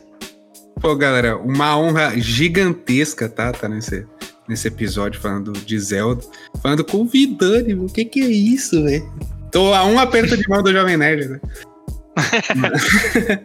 é isso, cara, sério, é uma honra. Que papo gostoso falar de Zelda. Espero que a gente tenha é, implantado a sementinha da Nintendo no Léo aí. Futuramente já a, tá com... a, a, semente da Nintendo já tá aqui faz tempo, só que ela só tá com Mario e Pokémon. e, e a, eu já, já abri meu coração pra Zelda, já falei isso pro é, Henrique. Estou é. disposto a, a, abrir meu coração mais ainda. Léo, sério, ó, vou falar real, hein, cara emuladorzinho de Super Nintendo, A Link to the Past, começa hoje, agora. E dá uma chance mesmo. O, o A Link to the Past eu já basicamente Ele terminei. é a maconha do Zelda, pô. eu já, eu já terminei. porta de entrada. Depois do A Link, eu, eu iria pra qual, então? Ocarina, Ocarina. Ocarina? Vai pro Ocarina, vai pro Ocarina, porque é Ocarina demais. Então Ocarina, é o próximo que eu vou... E... Tem que tomar cuidado, que se plantar muita semente da Nintendo ali, a Nintendo vem e processa. É verdade. É. é. Mas uma parada é real, ó. inclusive, e, e, eu, dou, eu dou essa sugestão para todo mundo, mano, assim. Arranja um 3DS usado, se você conseguir, Pô. um amigo teu, e joga o Karina no 3DS, mano. Porque para mim é uma versão justamente isso, cara. A Nintendo, puta, ela te conquista muito quando você tá cagando, tá ligado? É um negócio foda, velho. Cara, essa Pô, frase é maravilhosa. A Nintendo. Pô, você tem um console no seu bolso. Pô, a Nintendo é a rainha dos portáteis, mano. Não tem jeito, cara. Então você é. jogar Zelda no portátil de cara, puta, aí já era, mano. Sim. E assim, pega um 3DS emprestado, pega um cartucho piratão lá que tá tudo craqueado e seja feliz, mano. Não dá um centavo para jogar essa porra. Emula tudo. Vambora. Os antigos ainda? Porra, puta que pariu, você tá maluco. Inclusive, falando em, falando em cocô, eu queria convidar o Vidani também aqui para participar do, dos podcasts da, derivados aqui da casa que é o Indiretando eu vim te indicar, fica aí o convite. Pô, promiss... um Indiretando com o Vidani seria provável. é, ô, ô, Vidani, o Indiretando, a gente recebe histórias anônimas pra, pra falar no programa. Gostoso, legal. Fofoquinha legal. gostosa demais. Então... É melhor do que falar mal sem olhar a quem, né? Exatamente, exatamente. Aí você não tem que ter empatia, você não tá vendo o rosto. é, a gente não tem empatia nenhuma. Tá Mas bem, é isso, tá cara. Bem. Valeu, valeu. Valeu, Léo. Já se despediu já, Léo? Ainda não, mas é, me despeço com, com essa promessa. Vou pro Ocarina of Time, ainda vou jogar mais do Zeldinha, porque o que eu joguei eu gostei muito. Eu só preciso amar igual vocês. E eu tenho certeza que tem ótimos jogos aí pra eu experienciar. Isso eu, sem dúvidas. Você não amar ainda, a culpa é toda sua, inclusive. Não tem nenhuma culpa Pode Zelda deixar. nisso. Muito E não vai. Amar que nem a gente não vai. Não vai. Esquece. É, é, mas, é, não- mas pode tentar, pode tentar. Não ter sido também no mesmo tempo, é, vai ser diferente, não tem jeito. Sim. Mas, cara, muito obrigado, Vidani, pela presença. Eu, o Henrique já falou e eu repito, a- as portas do Player 1 estão abertas para você vir gravar de novo. Quando for gravar sobre Tears of the Kingdom, você está convidado para retornar e qualquer outro joguinho que você quiser vir falar com a gente. É uma honra te receber aqui, cara. A gente te Uhum. acompanha há muitos e muitos anos. E é muito da hora poder gravar contigo. É muito, muito maneiro mesmo. E todo mundo que veio, às vezes, pelo Vidani, cara, tem uma gama de podcast boa aí pra você acompanhar do Player 1. A gente já tá chegando quase nos 150, então tem muito programa pra você ver sobre muito joguinho diferente. E, cara, siga a gente na- nas redes sociais que você vai ver muito jogo ainda pela frente, inclusive mais Zelda ainda esse ano. Exatamente. Você pode seguir sempre no arroba podcastplayer1, ou você pode seguir lá na Twitch do Player 1. É é exatamente isso, Twitch do Player 1. É, é a, é a nossa Twitch. E quem sabe aí, faça uma pressão pro Léo fazer live jogando Ocarina. Caralho, emuladorzinho no PC. Olha, Eu faço até o layout pra você, pra você jogar essa porra no, na- no frame ratio dele. Eu dou certo, É. eu pago pra trabalhar. caralho, eu, eu- eu acho que a gente pode combinar isso aí, viu? Podemos, podemos. E, bom, faço das palavras do Léo e do Vitor as minhas. Vidani, muito obrigado por ter colado aqui, cara. Seja sempre muito bem-vindo. E a vocês, ouvintes, é isso. A gente segue aguardando ansiosamente Tears of the Kingdom. É, eu hoje vou fazer, obrigado, inclusive pela dica, Vidani, que eu vou economizar o dinheiro, porque eu ia comprar, ia comprar cada um é, sozinho e eu sei que eu ia gastar um, um dinheiro É, bem maior. rapaz, eu fiz isso. Eu peguei, acho que o Pikmin 4 e o Zelda junto, cara. Porra, eu Pô. peguei, fui. Fui, fui nessa, porque eu- um amigo meu me deu toque e eu falei, porra, é uma merda, né? Nintendo me obriga a gastar dinheiro, pelo menos eu vou gastar menos. É o mínimo. É, exatamente. E ah, eu falar de 500 conto por, ah, em dois jogos, pô, é, é, isso é um achado até nas Steam, às vezes, viu? Depende de que jogo você for Mas comprar. é, pô, pra lançamento, cara, ainda mais pra IP da própria Nintendo, né? Que geralmente os jogos são mais caros, porra. É. É um precinho bacana até. Dá, dá até pra É se sentir bem ser enganado. Então, ouvinte, já pega essa dica aí também, já faça, já aproveita isso, tá? Que bom que você vai fazer isso só depois que eu já tiver feito, que então vai, não vai perigar da Nintendo é, bloquear esse serviço por muito uso. Ah, a gente se ouve na próxima semana. Eu fui o Henrique Woods nesse episódio e valeu.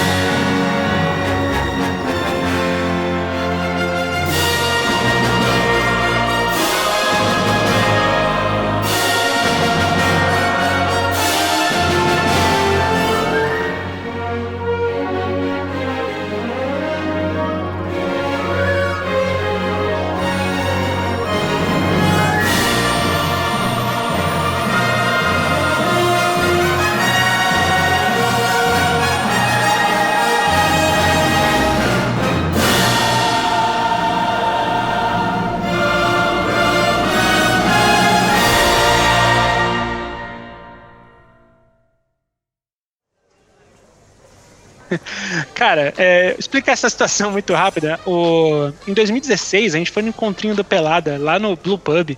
E. pois é.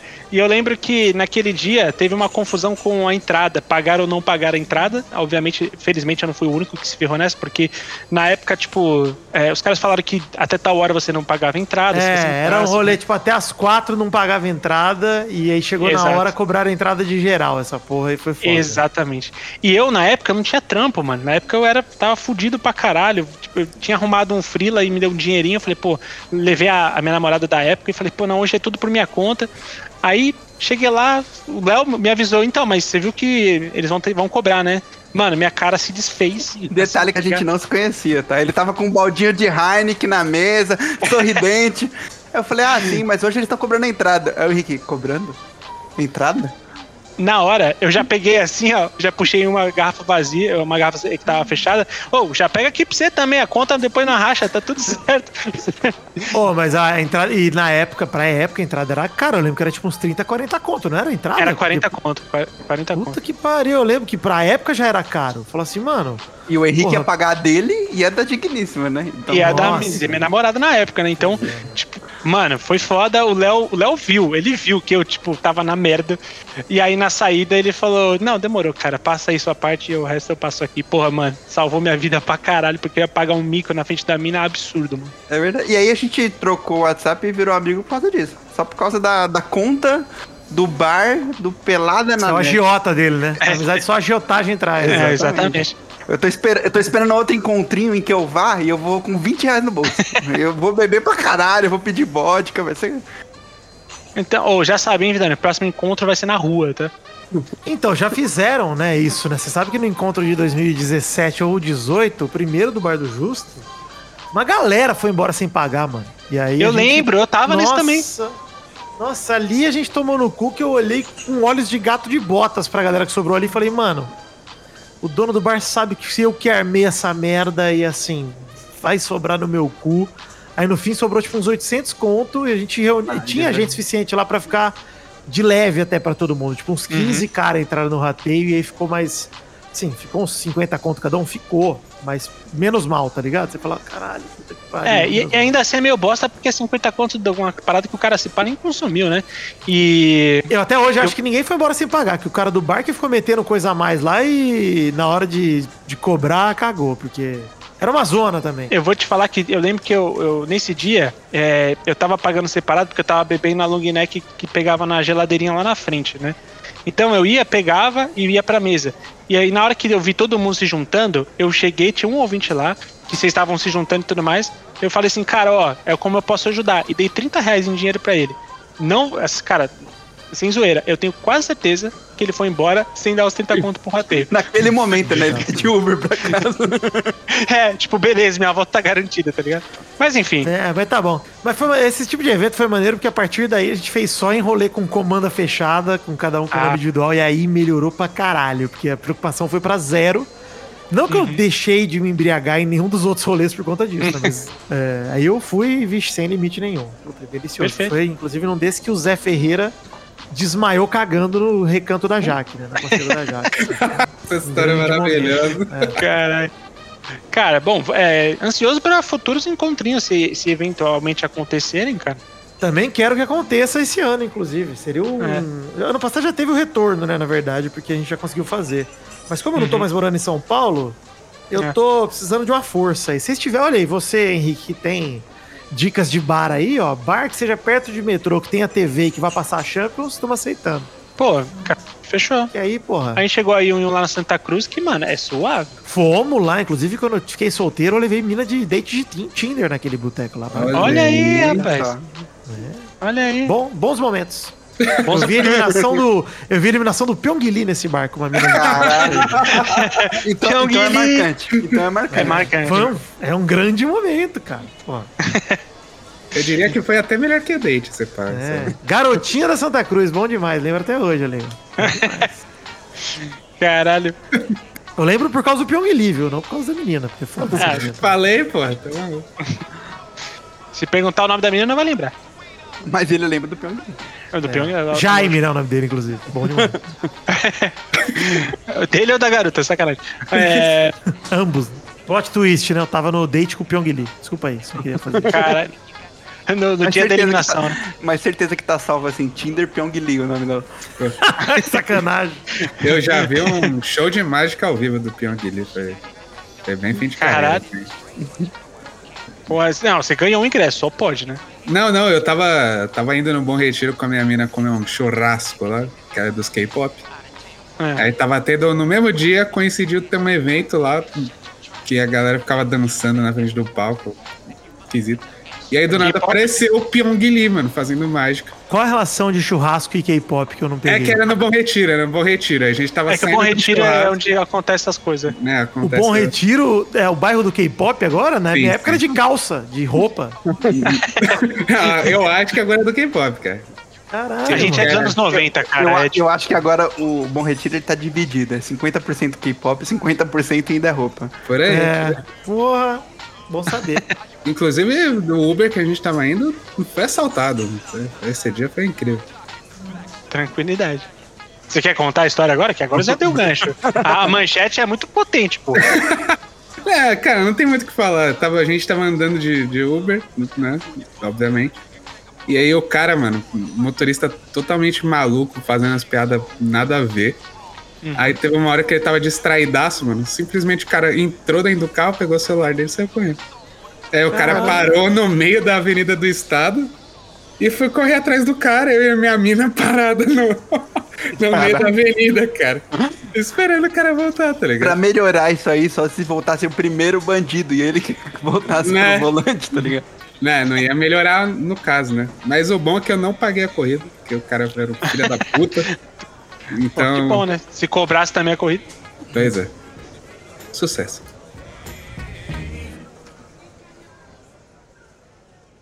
Smoke weed every day.